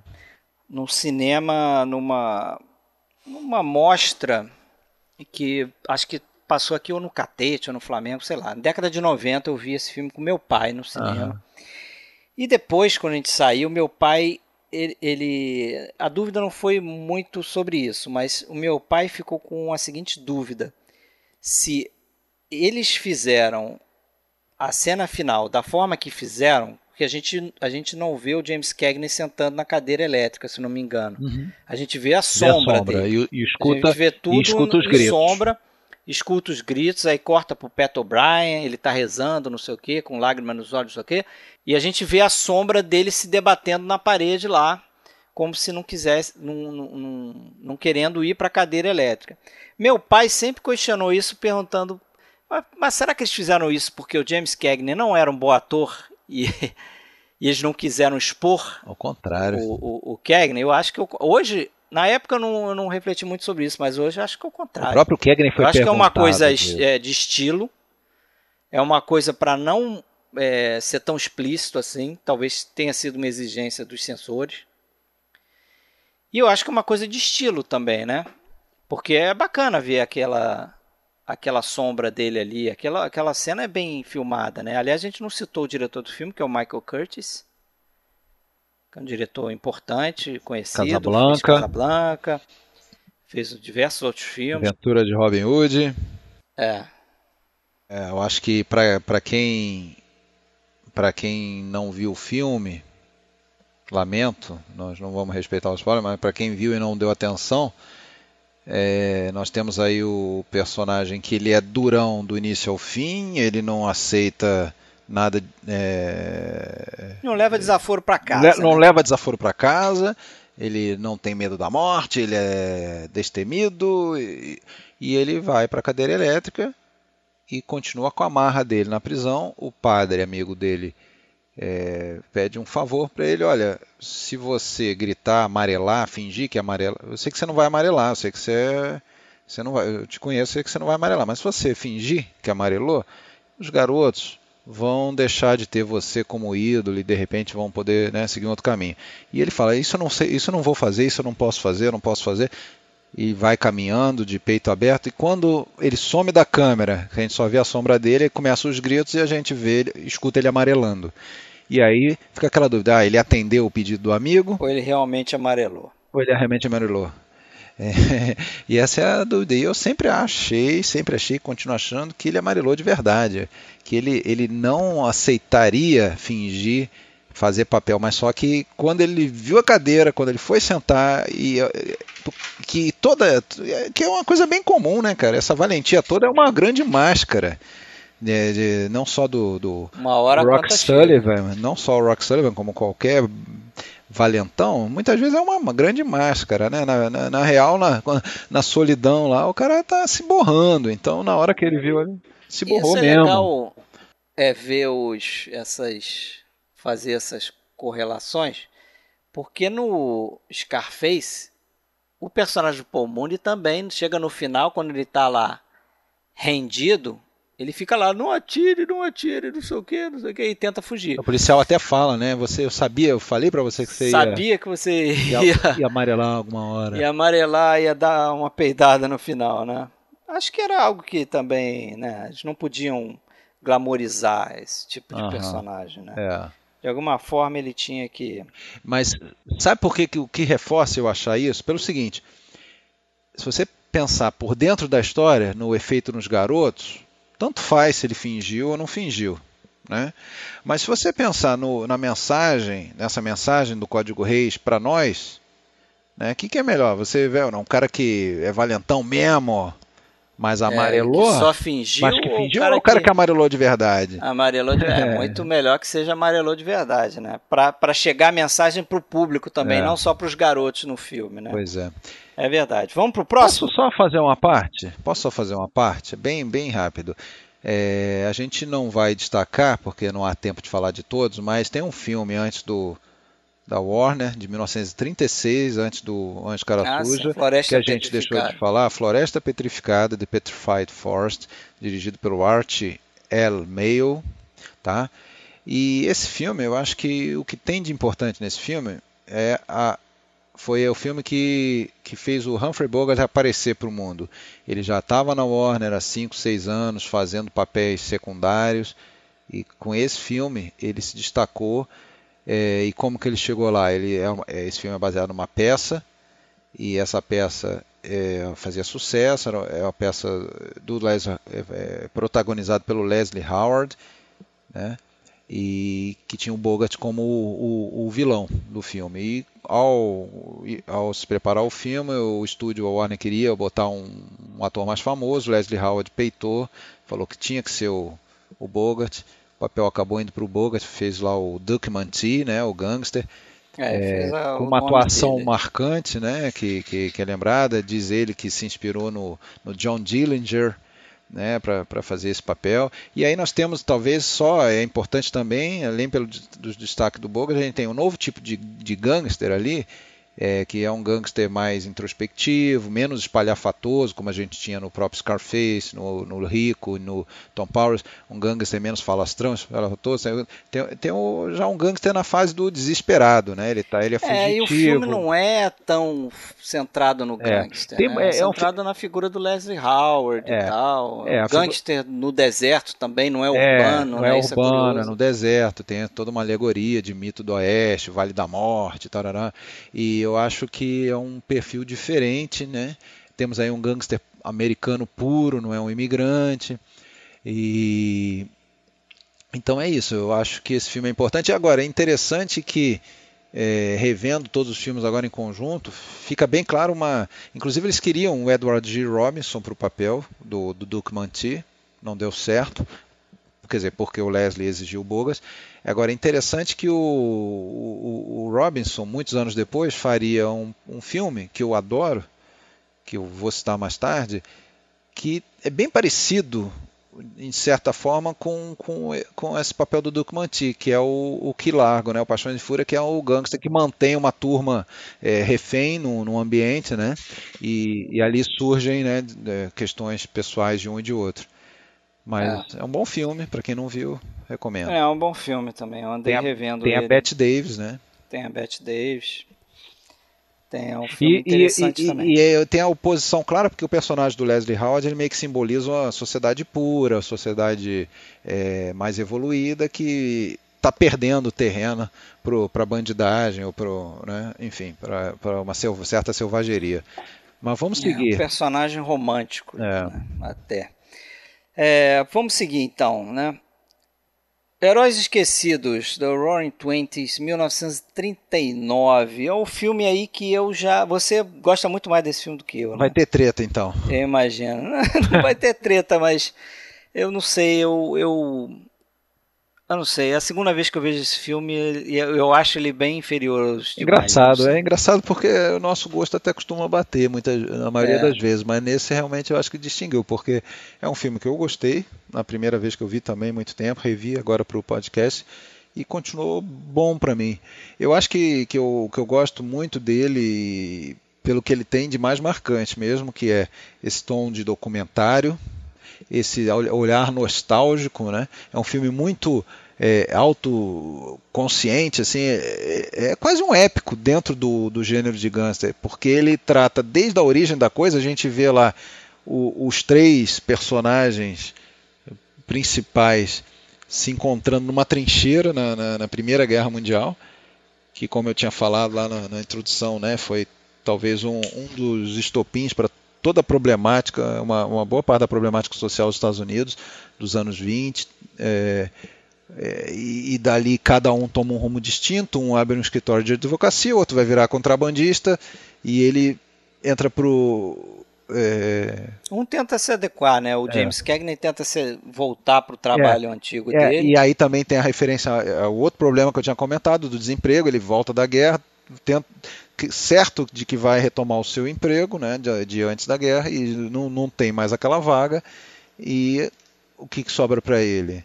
Trabalhar na, na, na, clandestinidade. Na verdade, ele até ainda vai trabalhar como motorista de táxi e acaba, ao fazer uma entrega num speakeasy, sem saber direito nem o que, que é o speakeasy, nem o que, que ele está entregando, ele vai, ele acaba sendo preso, sendo preso, é, sendo e preso e ele, ele entra pro... ele começa a carreira é, de é. criminal dele. E é interessante que esses três personagens é, têm ali um certo maniqueísmo, sim, no personagem do, do Jeffrey Lynn, que é o advogado, que é o, o que vira advogado, que ele é um cara bom, totalmente bom. Tem o personagem do Bogart que é totalmente mal. é, então, esses extremos me incomodam um pouco. E o personagem do James Cagney que fica no meio. É um fica cara meio, que era bom, é cinza. vira mal e depois tenta virar bom de novo, né? Ele acaba tendo uma redenção, ele vira um mártir no final, né? Praticamente. É, como a gente comentou no Anjo de Cara Suja, né? Já estamos naquela fase de, de filmes de gangster que os caras têm que tentar de alguma forma a redenção, né? Esses filmes desse período são assim, né? Então, você já começou a falar do final, o final é bem assim, né?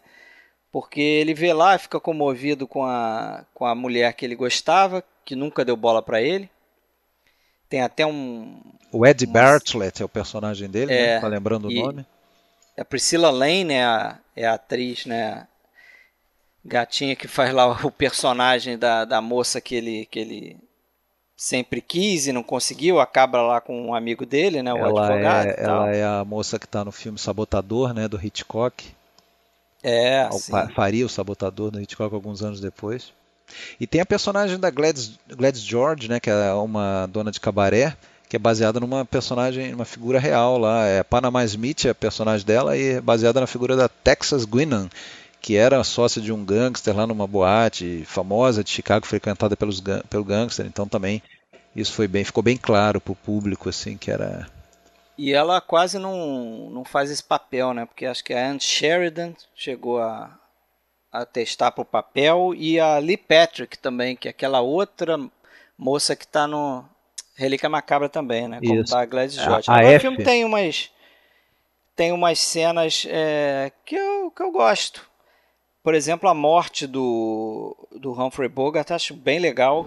I'll make a deal with you. We'll be partners again. I'll take the heat off Lloyd. I'll beat the rap some other way. Uh...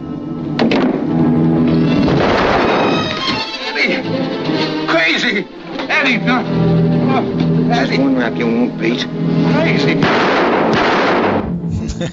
eu acho engraçado. Mas, não, é bem dizer, feito, bem é, feito. Não, é, eu acho engraçado porque ele tá levando tiro, mas ele, ele tá meio que argumentando. Ele fala, crazy, you're crazy. Tipo, ele já foi balear, tá caindo e fala, você é maluco. É, não, e ele tenta acertar o James Cagney com uma estátua.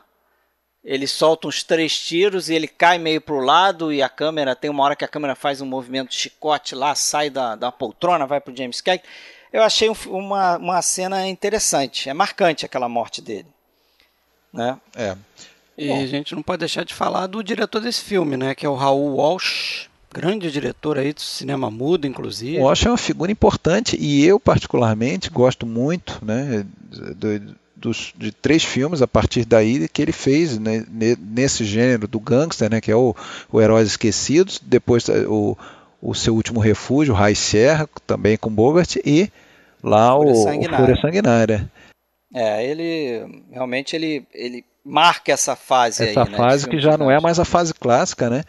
Eu diria até que a fase clássica realmente ficou mais a primeira fase aqueles primeiros três filmes que a gente falou, depois teve ainda um, uma coisa, uma, uma sobrevida, mas eu diria que com o advento aí da Segunda Guerra, né, 39, perdeu até o interesse do público diretamente nesse tipo de história dessa maneira, né?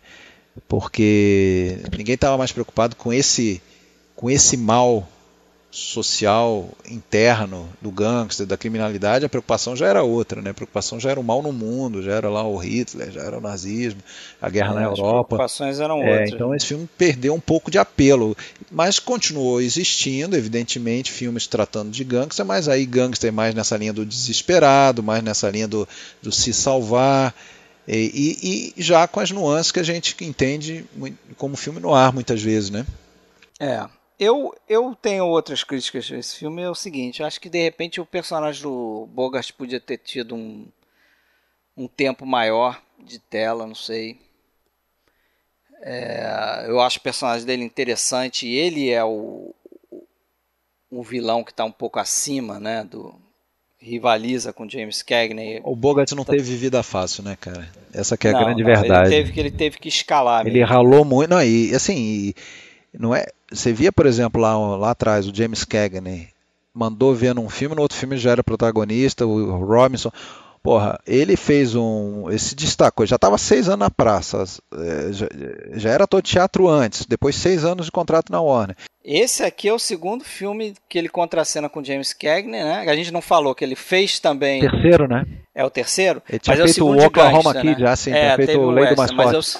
É o segundo de gangster, porque a gente não falou que ele faz um papel menor também no Anjo de Cara Suja, né? Ele chamou atenção lá no Floresta Petrificada, mas nem assim garantiu para ele bons papéis. Continuou fazendo coadjuvante por mais uma porrada de tempo, né? E tanto é que ele é coadjuvante lá no Anjo de Cara Suja, é coadjuvante no, no, no, no, no Heróis Esquecidos, né? Só lá no, no High Serra, em 41 em diante, pô. Ele... Mesmo assim, no High Serra, ele fica. No, o crédito dele vem depois da, da, é da Lupino. É, né? ele ficou meio puto com isso, mas.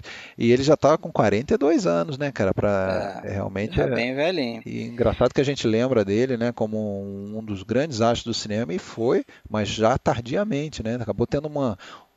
pouco tempo no topo, né? Coisa de 15 anos ali. É verdade. Vamos falar um pouco do High Sierra e do Fúria Sanguinária? Talvez um pouco mais rápido, que a gente já tem aí uma hora e meia. Mas antes, só uma curiosidadezinha, porque eu vou postar esse vídeo na galeria, que eu não sei se você lembra, na década de 90 tinha um comercial da Coca-Cola, hum. que eles pegaram algumas cenas de alguns filmes sim, desse sim. período, é um, colorizaram com e Elton botaram John. o Elton John. Isso, o Elton John cantava a música sim, da Coca-Cola.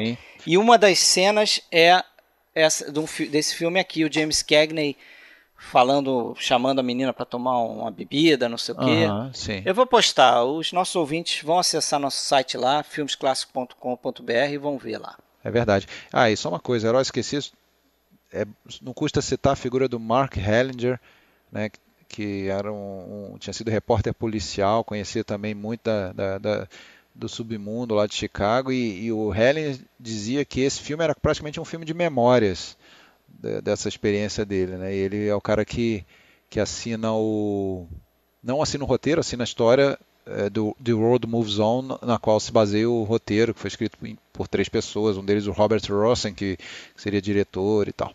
E também gosto de, de lembrar da, da, da, da, frasezinha né, no final, quando ele morre e chega alguém. He used to be a big é, shot. É, he used to be a big shot. É isso aí. E agora, vamos falar do High Sierra? High Sierra, vamos falar. Eu tenho pouca coisa aqui anotada, mas vamos lá. A gente acabou, né? Você comentou do. fez bem comentado Floresta Petrificada, mas é aquela coisa, não dá pra gente passar por todos os filmes, porque vai ter 4, 5 horas. Mas a gente, a gente tinha que escolher um filme também para falar do, do Humphrey Bogart, né? Porque é, era, a meu ver, o terceiro. Como protagonista, né? É, o terceiro como protagonista em papel de gangster, né? Para mim ele vem depois do, dos outros dois. Mas a gente tinha que falar de um filme que trouxesse ele como personagem principal, né? Sim. Esse é um desses filmes. Eu gosto bastante desse filme. Também, gosto bastante. Também já acho que é aquele filme que já está bastante. É, o gangster já está bastante travestido em outra coisa. Né? Ele virou outra coisa.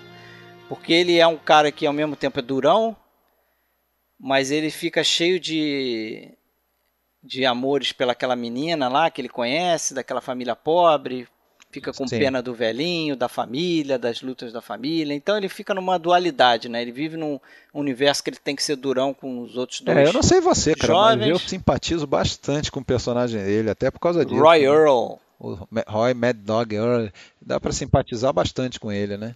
Sim, sim.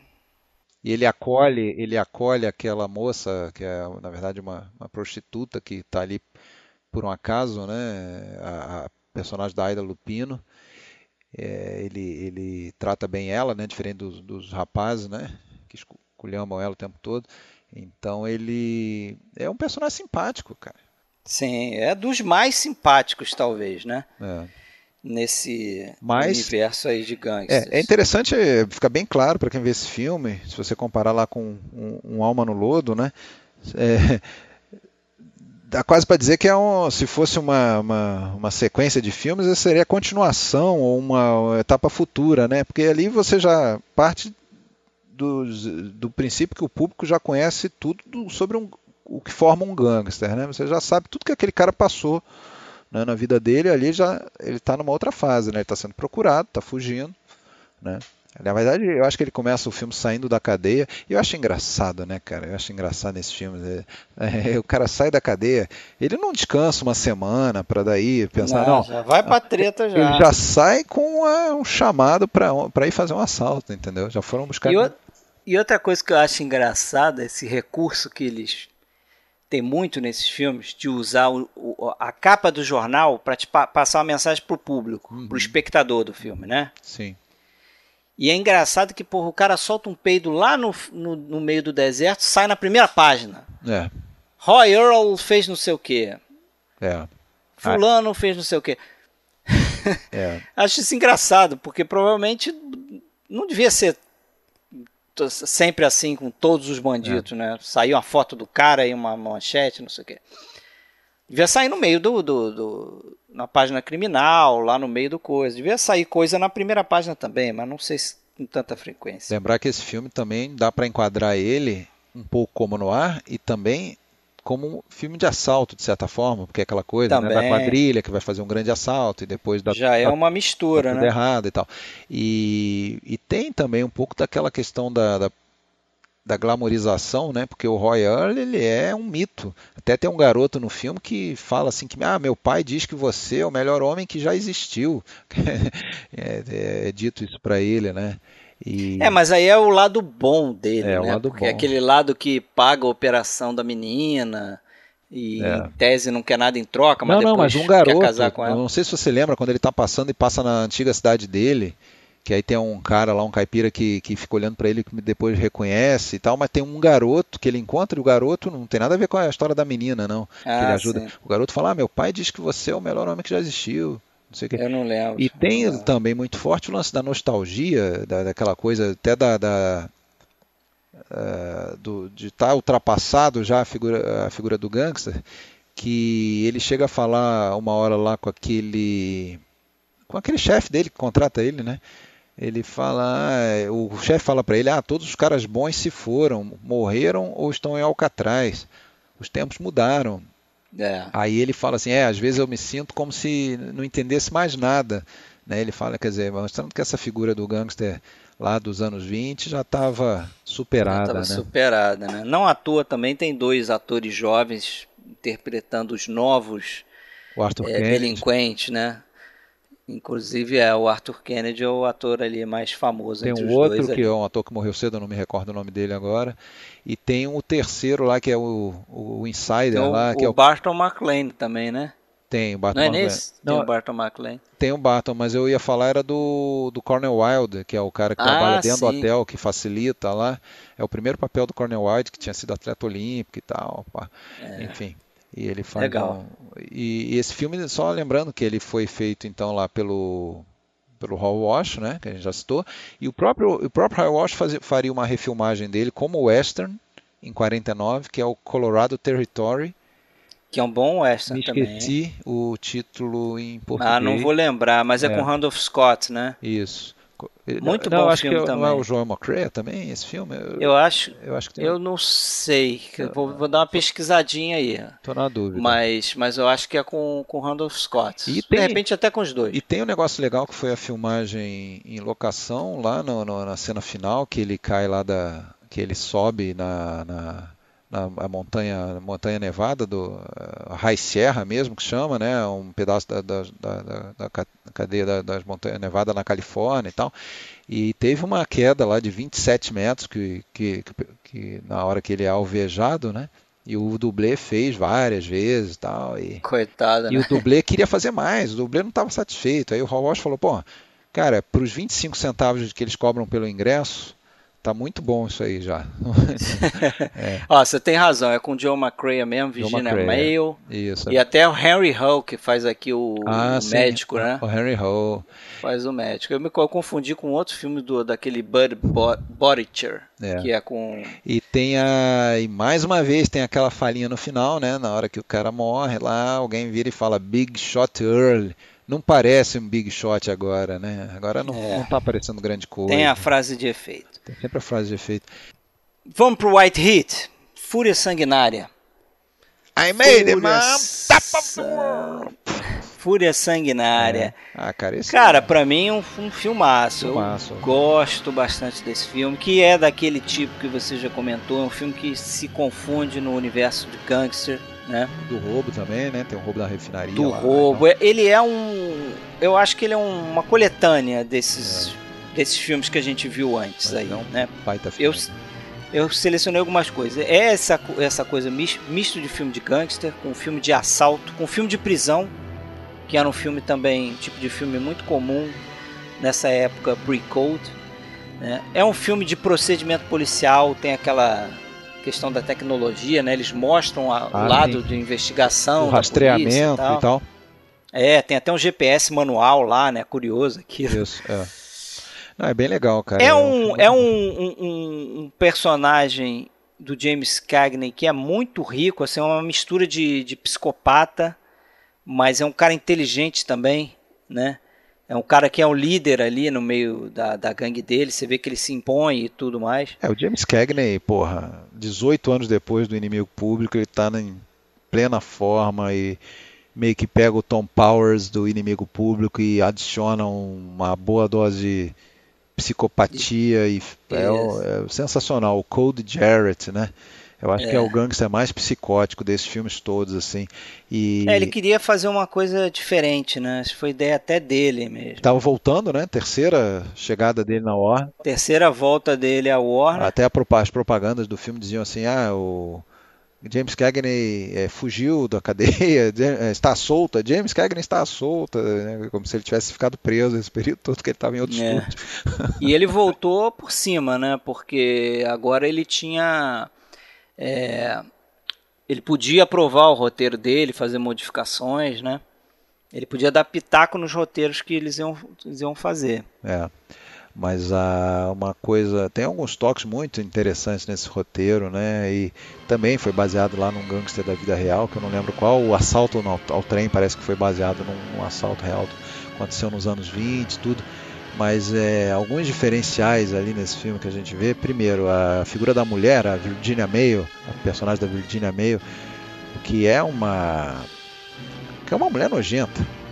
Né? Ela ronca, ela corre. A primeira vez que a gente vê ela no filme, ela tá roncando, né? Você nem vê uma mulher É. bonitinha, loura, é- é- a, a- a- a- mulher do filme se apresentar roncando de maneira né, ho- horrível, né? E cuspindo, é nojenta, é vulgar, ela trai o cara e se, se- enfim, ela é do jeito que o Raw Walsh gostava mesmo nos filmes, né? E o- outra coisa é aquela relação dele doentia com a mãe, né? Sim. Eu acho que é Senta fundamental no nesse colo filme. da mamãe. É. A mãe praticamente é a principal cúmplice dele no filme, né? A mãe é totalmente diferente das mães tradicionais no cinema, até as mães E- dos não, gangsters. até as mães nos filmes de gangster, É, né? Isso que eu ia falar, porque é uma, uma, boazinhas que uma rezam. subversão da, do personagem, da família, da, né? Porque tem família também no filme, só que é desse tipo, né? A família também está em sintonia com os A criminosos. mãe ajuda ele a eliminar o, o, os rivais, é, ajuda ele a fugir, é, e instiga ele a matar e tudo mais, né? E também isso foi baseado num gangster lá que foi executado em 32 e a última palavra dele foi ah, mande lembrança para minha mãe e tal. É, o... Eu sempre lembro da cena dele com a mãe no, no, na cadeia. Eu lembro daquele filme do Steve Martin lá, é que é o cliente morto não paga. Uhum que o, eles usam um pedaço desse filme. Sim. E o Steve Martin vai vestido como a mãe dele, entendeu? E contra a cena com James Cagney. Uhum. Aí sempre que eu vejo essa, essa cena, eu lembro desse filme. É, a Margaret Wycherley, né, que tinha sido mãe de Sargento York também no, é, no cinema. É, a atriz fazia alguns coadjuvantes aí, né? Em Hollywood. Agora, falando, voltando a falar do Cagney aí, que eu, que eu falei, comentava, como eu acho ele um grande ator, né? É, muito por conta desse filme, eu acho que esse é um dos melhores papéis dele. É, é aquela coisa exagerada, né? meio até lembra um pouco o Scarface do Alpatino, mas eu acho que a melhor cena dele é, eu acho que é meio, seria meio óbvio escolher aquela que ele surta na, no refeitório. No refeitório, né? Aquela é muito boa também, mas eu acho que a melhor cena é aquela a segunda descoberta dele, né? Porque essa é a primeira. Quando ele descobre que o Fallon é polícia, é copa. É, uhum. é primeiro ele descobre que a mãe morreu, eu aí ele anotei, surta. Eu anotei para falar aqui também essa. E na segunda, quando ele descobre que o cara é um policial, porra, aquele plano, o primeiro plano no rosto dele que ele tá quase chorando, mas ele tá rindo ao mesmo tempo. Tu viu uma série de conflitos ali na cara dele. Uh -huh. A cop. How do you like that, boys? A cop. And his name is Fallon. and we went for it. I went for it. Treated him like a kid brother. And I was going to split 50-50 with a cop. Maybe they're waiting to pin a medal on him. Você vê um misto de raiva, o cara tá decepcionado, tá raiva tá nervoso, mesmo, tá né? surpreso, raiva dele mesmo por ter, por caído. ter caído naquela historinha. Não, é muito foda, cara. E, porra, aquela, aquela cena ali, se, se você pensar assim, ah, o James Cagney é, é aquilo que você falou, ah, o cara só faz papel de gangster, de durão, não sei o quê. Porra, olha essa cena, cara. Essa cena é muito boa, muito boa. E aí, isso aí já é perto do final, né? Mas é. aí tem aquela. O próprio final na refinaria. É, tem o famoso I've made it my top of the world. Quer dizer, a mãe já morreu. Inclusive, quando ele está antes, naquele prédio que ele descobre que o Fallon era a polícia, ele chega a olhar para cima, para o céu, como se estivesse olhando para o céu e falar: Tá vendo, mãe? Viu? Não sei o que. Ele está conversando com a mãe que já morreu. É, ele é totalmente psicótico, né? É. E é a morte talvez mais bombástica, né, literalmente, é. desses criminosos todos aí que a gente é, falou. É porque... engraçado que em vários filmes, não só nesse do Gangster, outros filmes que eu lembro, que tem essa situação, né, que é o cara é, é, que na verdade ele corre em direção à morte, ele sabe que ele já está encurralado, então ele, ele só não quer se entregar. Ele quer morrer, ele sabe que vai morrer, mas ele quer morrer em grande estilo, e de preferência levando gente com ele. Então é esse caso, pô, ele vai, ele tá numa refinaria, vai, vai, vai fugir subindo lá no tanque, ele vai fugir para onde dali? Não tem como. Né? Não, e ele, e ele comete. Ele tá indo para lá para se matar. que eu vou né? chamar de suicídio por explosão, né? É, exatamente. Porque ele que dá tiro naqueles aqueles canos lá, libera o gás e acaba explodindo isso, a coisa toda. Isso o próprio, o próprio Bogart no High Serra também é a mesma coisa, quando ele sobe no. É. vai subindo a montanha, tá, como é que ele vai descer dali? A não ser morto ou preso. Né? E... Já parece um pouco na linha do, do, do fatalismo, né? Fatalismo, do filme noir, é. né? O cara tá naquela naquela estrada ali não tem volta. Mas eu acho que a gente abaixo. pulou para deixar talvez para o final, que é a cena mais marcante do filme, quem vê não esquece, que é a do, do telefone game lá no refeitório, né? É. Que ele está preso e queria ser, ele, ele se entregou por um crime que ele não cometeu para fugir da condenação pelo roubo do trem com, com assassinato. E aí lá ele vê que chegou um cara novo de fora, pergunta pela mãe, só que o cara está sentado, né, cinco posições ao lado dele, então vai passando de ouvido em ouvido a pergunta, como é que tá a mãe, como é que tá a mãe, e volta. E ele surta, e isso também parece que não foi avisado para os outros coadjuvantes, os extras, né? os extras todos ali, o que, que ele faria. e ele só tinha pedido antes para o Hall Walsh botar do lado dele dois caras grandes, que era para ele poder se apoiar nos caras, então ele se apoia, ele primeiro olha para baixo, levanta, olha para baixo, assim, como se estivesse é, tomando fôlego para explodir, depois ele sobe nos dois caras, sobe em cima da mesa e puta, ele faz um auê, cara. E, tudo, e, e, a gente quando vê essa cena depois e repara a expressão dos extras, realmente eles, eles ficam. Tinha gente assustada. Tinha gente assustada, tem gente até que meio que olha para a câmera, meio que achando que tá, já cortou. Não vai cortar, já, não? Já cortou. Beleza. Vamos, vamos citar ó, vários filmes aqui. Primeiro, eu, eu, gostaria de citar aqui essa trinca de ouro, né? E a relação. A gente já falou de alguns filmes, mas fazer a relação de filmes de gangsters com esses três atores aí, ou dois, né? São geralmente são dois contracenando, né? Por exemplo, filmes com o Edward Robson e o James Cagney, que você já tinha falado, só fizeram um, que é o Smart Money que é esse As Mulheres Enganam Sempre, esse título ridículo. James Cagney e o Humphrey Bogart de gangster fizeram dois, Heróis Esquecidos e Antes Cara Suja. Mas fizeram também o The Oklahoma Kid, que é um western. Certo. Esse eu não vi. O Bogart e o, e o Edward Robinson fizeram quatro filmes de gangster juntos, né? Uhum. Paixões e Fúria, que largo, que você já, já citou aí, que é um outro excelente filme no ar e de gangster também. Sim. Fizeram Balas ou Votos. Balas ou Votos eu vi. Bullets or Ballads, eu também vi faz muito tempo no Telecine. O Gênio do Crime, a, The Amazing, Dr. Dr. Clitterhouse. Isso, que foi a Isso. primeira primeiro filme que trabalharam juntos o, o John Huston como roteirista e o, e o Boga. E ainda Isso. se conheceram nesse filme aí um filme que tem um certo tom de humor negro. Uhum. Eu também acho que eu vi esse filme, eu não sei se eu, eu, confundo muito ele com outro, mas eu acho que eu vi esse filme também há muito tempo atrás. E o Kid Galahad, Kid que é o Talhado para Campeão, Isso. outro filme do Michael Curtis, que mistura boxe, com, né? com é, gangster, eu vi todos né? E podemos citar outros filmes desses caras individualmente. Aí tem um filme meio paródia do, do Little Caesar, que é o Little Giant, com o Edward Robinson, meio que parodiando o personagem dele próprio no Little Caesar, né? Sim. Tem um outro filme que eu gosto bastante que é com Paul Mooney, que é O Fugitivo, que não é propriamente um filme de gangster. É mais um filme de prisão, é um né? filme de prisão, mas ele comete assaltos e tal. Tem um Beco Sem Saída, que a gente já falou. Teve um filme em 1930 do Meio, que dirigiria o Floresta Petrificada, chamado Caminhos do Inferno. Doorway, Doorway to Hell. To, é. Hell, que foi com Cagney e o Lou Ayres, que nem é um ator assim muito talhado, talvez para filme de gangster, né? Era sempre bom moço demais, né? Mas e tem um outro filme de 1940 que também é pouco lembrado quando se fala de filme de gangster, mas eu considero um, um filme importante dessa fase aí que tem o o, é do Hall Walsh também, que é o Day Drive by Night, dentro, dentro da noite, de 1940, que tem o George Raft. Também é outro que se confunde com. É o George Raft e o Bogart, né? O Bogart e o. É, exatamente. É, são os dois. Pô, é um bom filme esse aí, cara.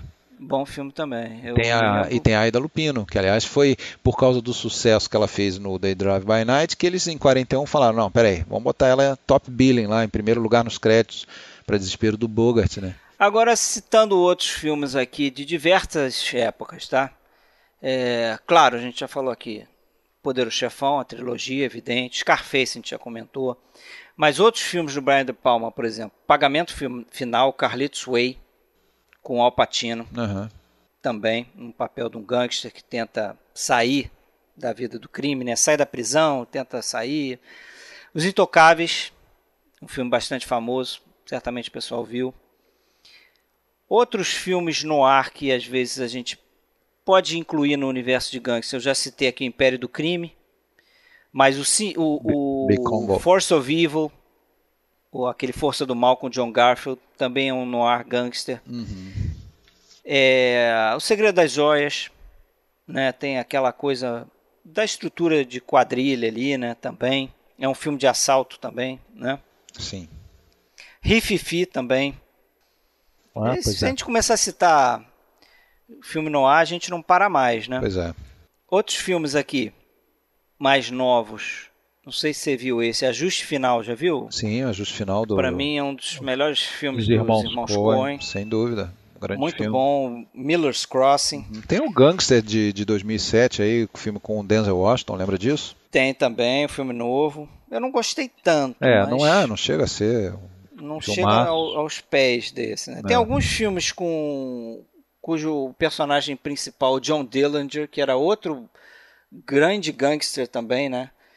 Muito reconhecido Ah, pelo, pelo povo em geral, Aham. junto com Al Capone na época. Tem até o próprio filme chamado Dillinger, né? Tem um filme. Tem o Dillinger. tem um filme em- chamado Al Capone lá, que é quase uma. Sim, mas esses filmes, esses filmes com o John Dillinger. Tem o Dillinger de 45, tem o Dillinger de 1973, que é até aquele Warren Waits que faz o, o papel do Dillinger. Isso. E tem um recente também, de 2009, que é o Johnny Depp que faz o Dillinger, que Isso. é o Inimigos Públicos. Isso, isso. Verdade. Que é um filme, é o do Michael Mann, mas é um filme também mais ou menos, né? Outros, tem outros filmes que a gente não pensa muito como filmes de gangster, mas tem. Mas tem uma estrutura de uma quadrilha, tem o, o personagem do chefão, por exemplo, Sindicato de Ladrões, Ah, sim, sim. né? Tem o personagem lá do Lee J. Cobb, Sim. tem, tem, tem, que é um gangster envolvido com o problema do sindicato, né? Controlando o sindicato e tudo. Entendi. É, outros filmes pra gente encerrar, mas que a gente não pensa muito, como filmes de gangster, Cães de Aluguel, Pulp Ah, Fiction. Sim, sim. Outro grande filme de gangster que não pode deixar de fora, Era Uma Vez na América. Ah, claro. gente já É, comentou tá- tava no- esquecendo de citar até. Esse aí. A gente comentou ele no episódio do Sérgio Leone. Bons companheiros. Tem o. o O, o Martin Scorsese foi uma série Caminhos de filmes, né? Perigosos. Bons companheiros, Caminhos Perigosos, Gangues de Nova York, próprio Infiltrados, né? Infiltrados, 2006, também um filme de Ou gangster. seja, é um que é filão. baseado em outro filme interessante que eu deixo de dica aí também, que é um, é um filme de Hong Kong, não sei se você viu esse, chamado Conflitos Internos. Eu sei que tem. Internal Affairs. Sim, eu sei que tem, mas não, não- não- acabei esquecendo na época e nunca mais fui atrás. Mas eu sei que. Muita coisa dos Infiltrados está ali, é uma adaptação. Os Infiltrados é um, é um remake desse filme. Aham. Tem o Donnie Brasco, que é um filme de gangster famoso também. O próprio Bonnie Clyde é um filme de gangster. Estrada para a Perdição. Marcas da Violência. que mais? Point Blank. Tem os filmes do Jean-Pierre Melville. Ah, pois é, que era um Como não citar Bob Jogador, jogador, né? Técnica de um Delator, Profissionais do Crime, Círculo Vermelho. Se a gente for pro cinema francês, aí tem uma enormidade, né? Você já falou do Rififi e vários outros, o Gris. Grisby, Também filme de gangster. é. Honra dos Poderosos Prise, outro filme famoso de gangster que a gente não pode deixar de falar. E, porra, só pra terminar, duas, duas séries que eu acho que você não viu, mas eu, eu vi, são muito boas. São todas centradas no, na figura do gangster, que é a família Soprano. Né? É legal até que no Soprano tem um, tem um episódio lá importante na série que o Tony Soprano, que é o, que é o gangster mor lá e tal, é o pe- personagem principal, ele assiste uma cena do filme do Cagney, do Inimigo Público. Aham.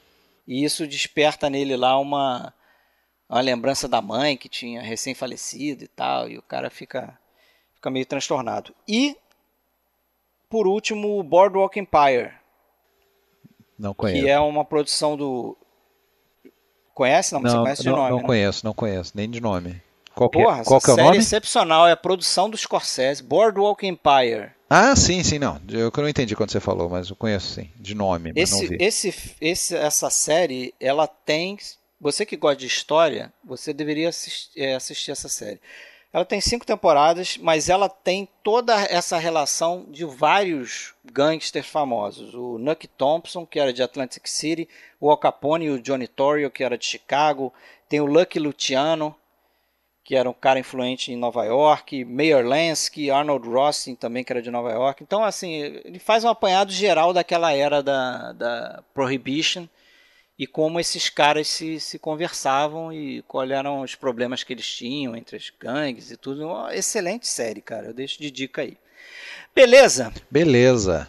Falamos pra caramba, duas horas de We episódio. made it, friend! We made it, Fred. End of the episode. Pá. Boa noite aí, pessoal. Boa noite, Alexandre. Falou, Fred. Boa noite. Até a próxima. Até nosso próximo episódio. Até. A Malvada. Abraço. Abraço. Double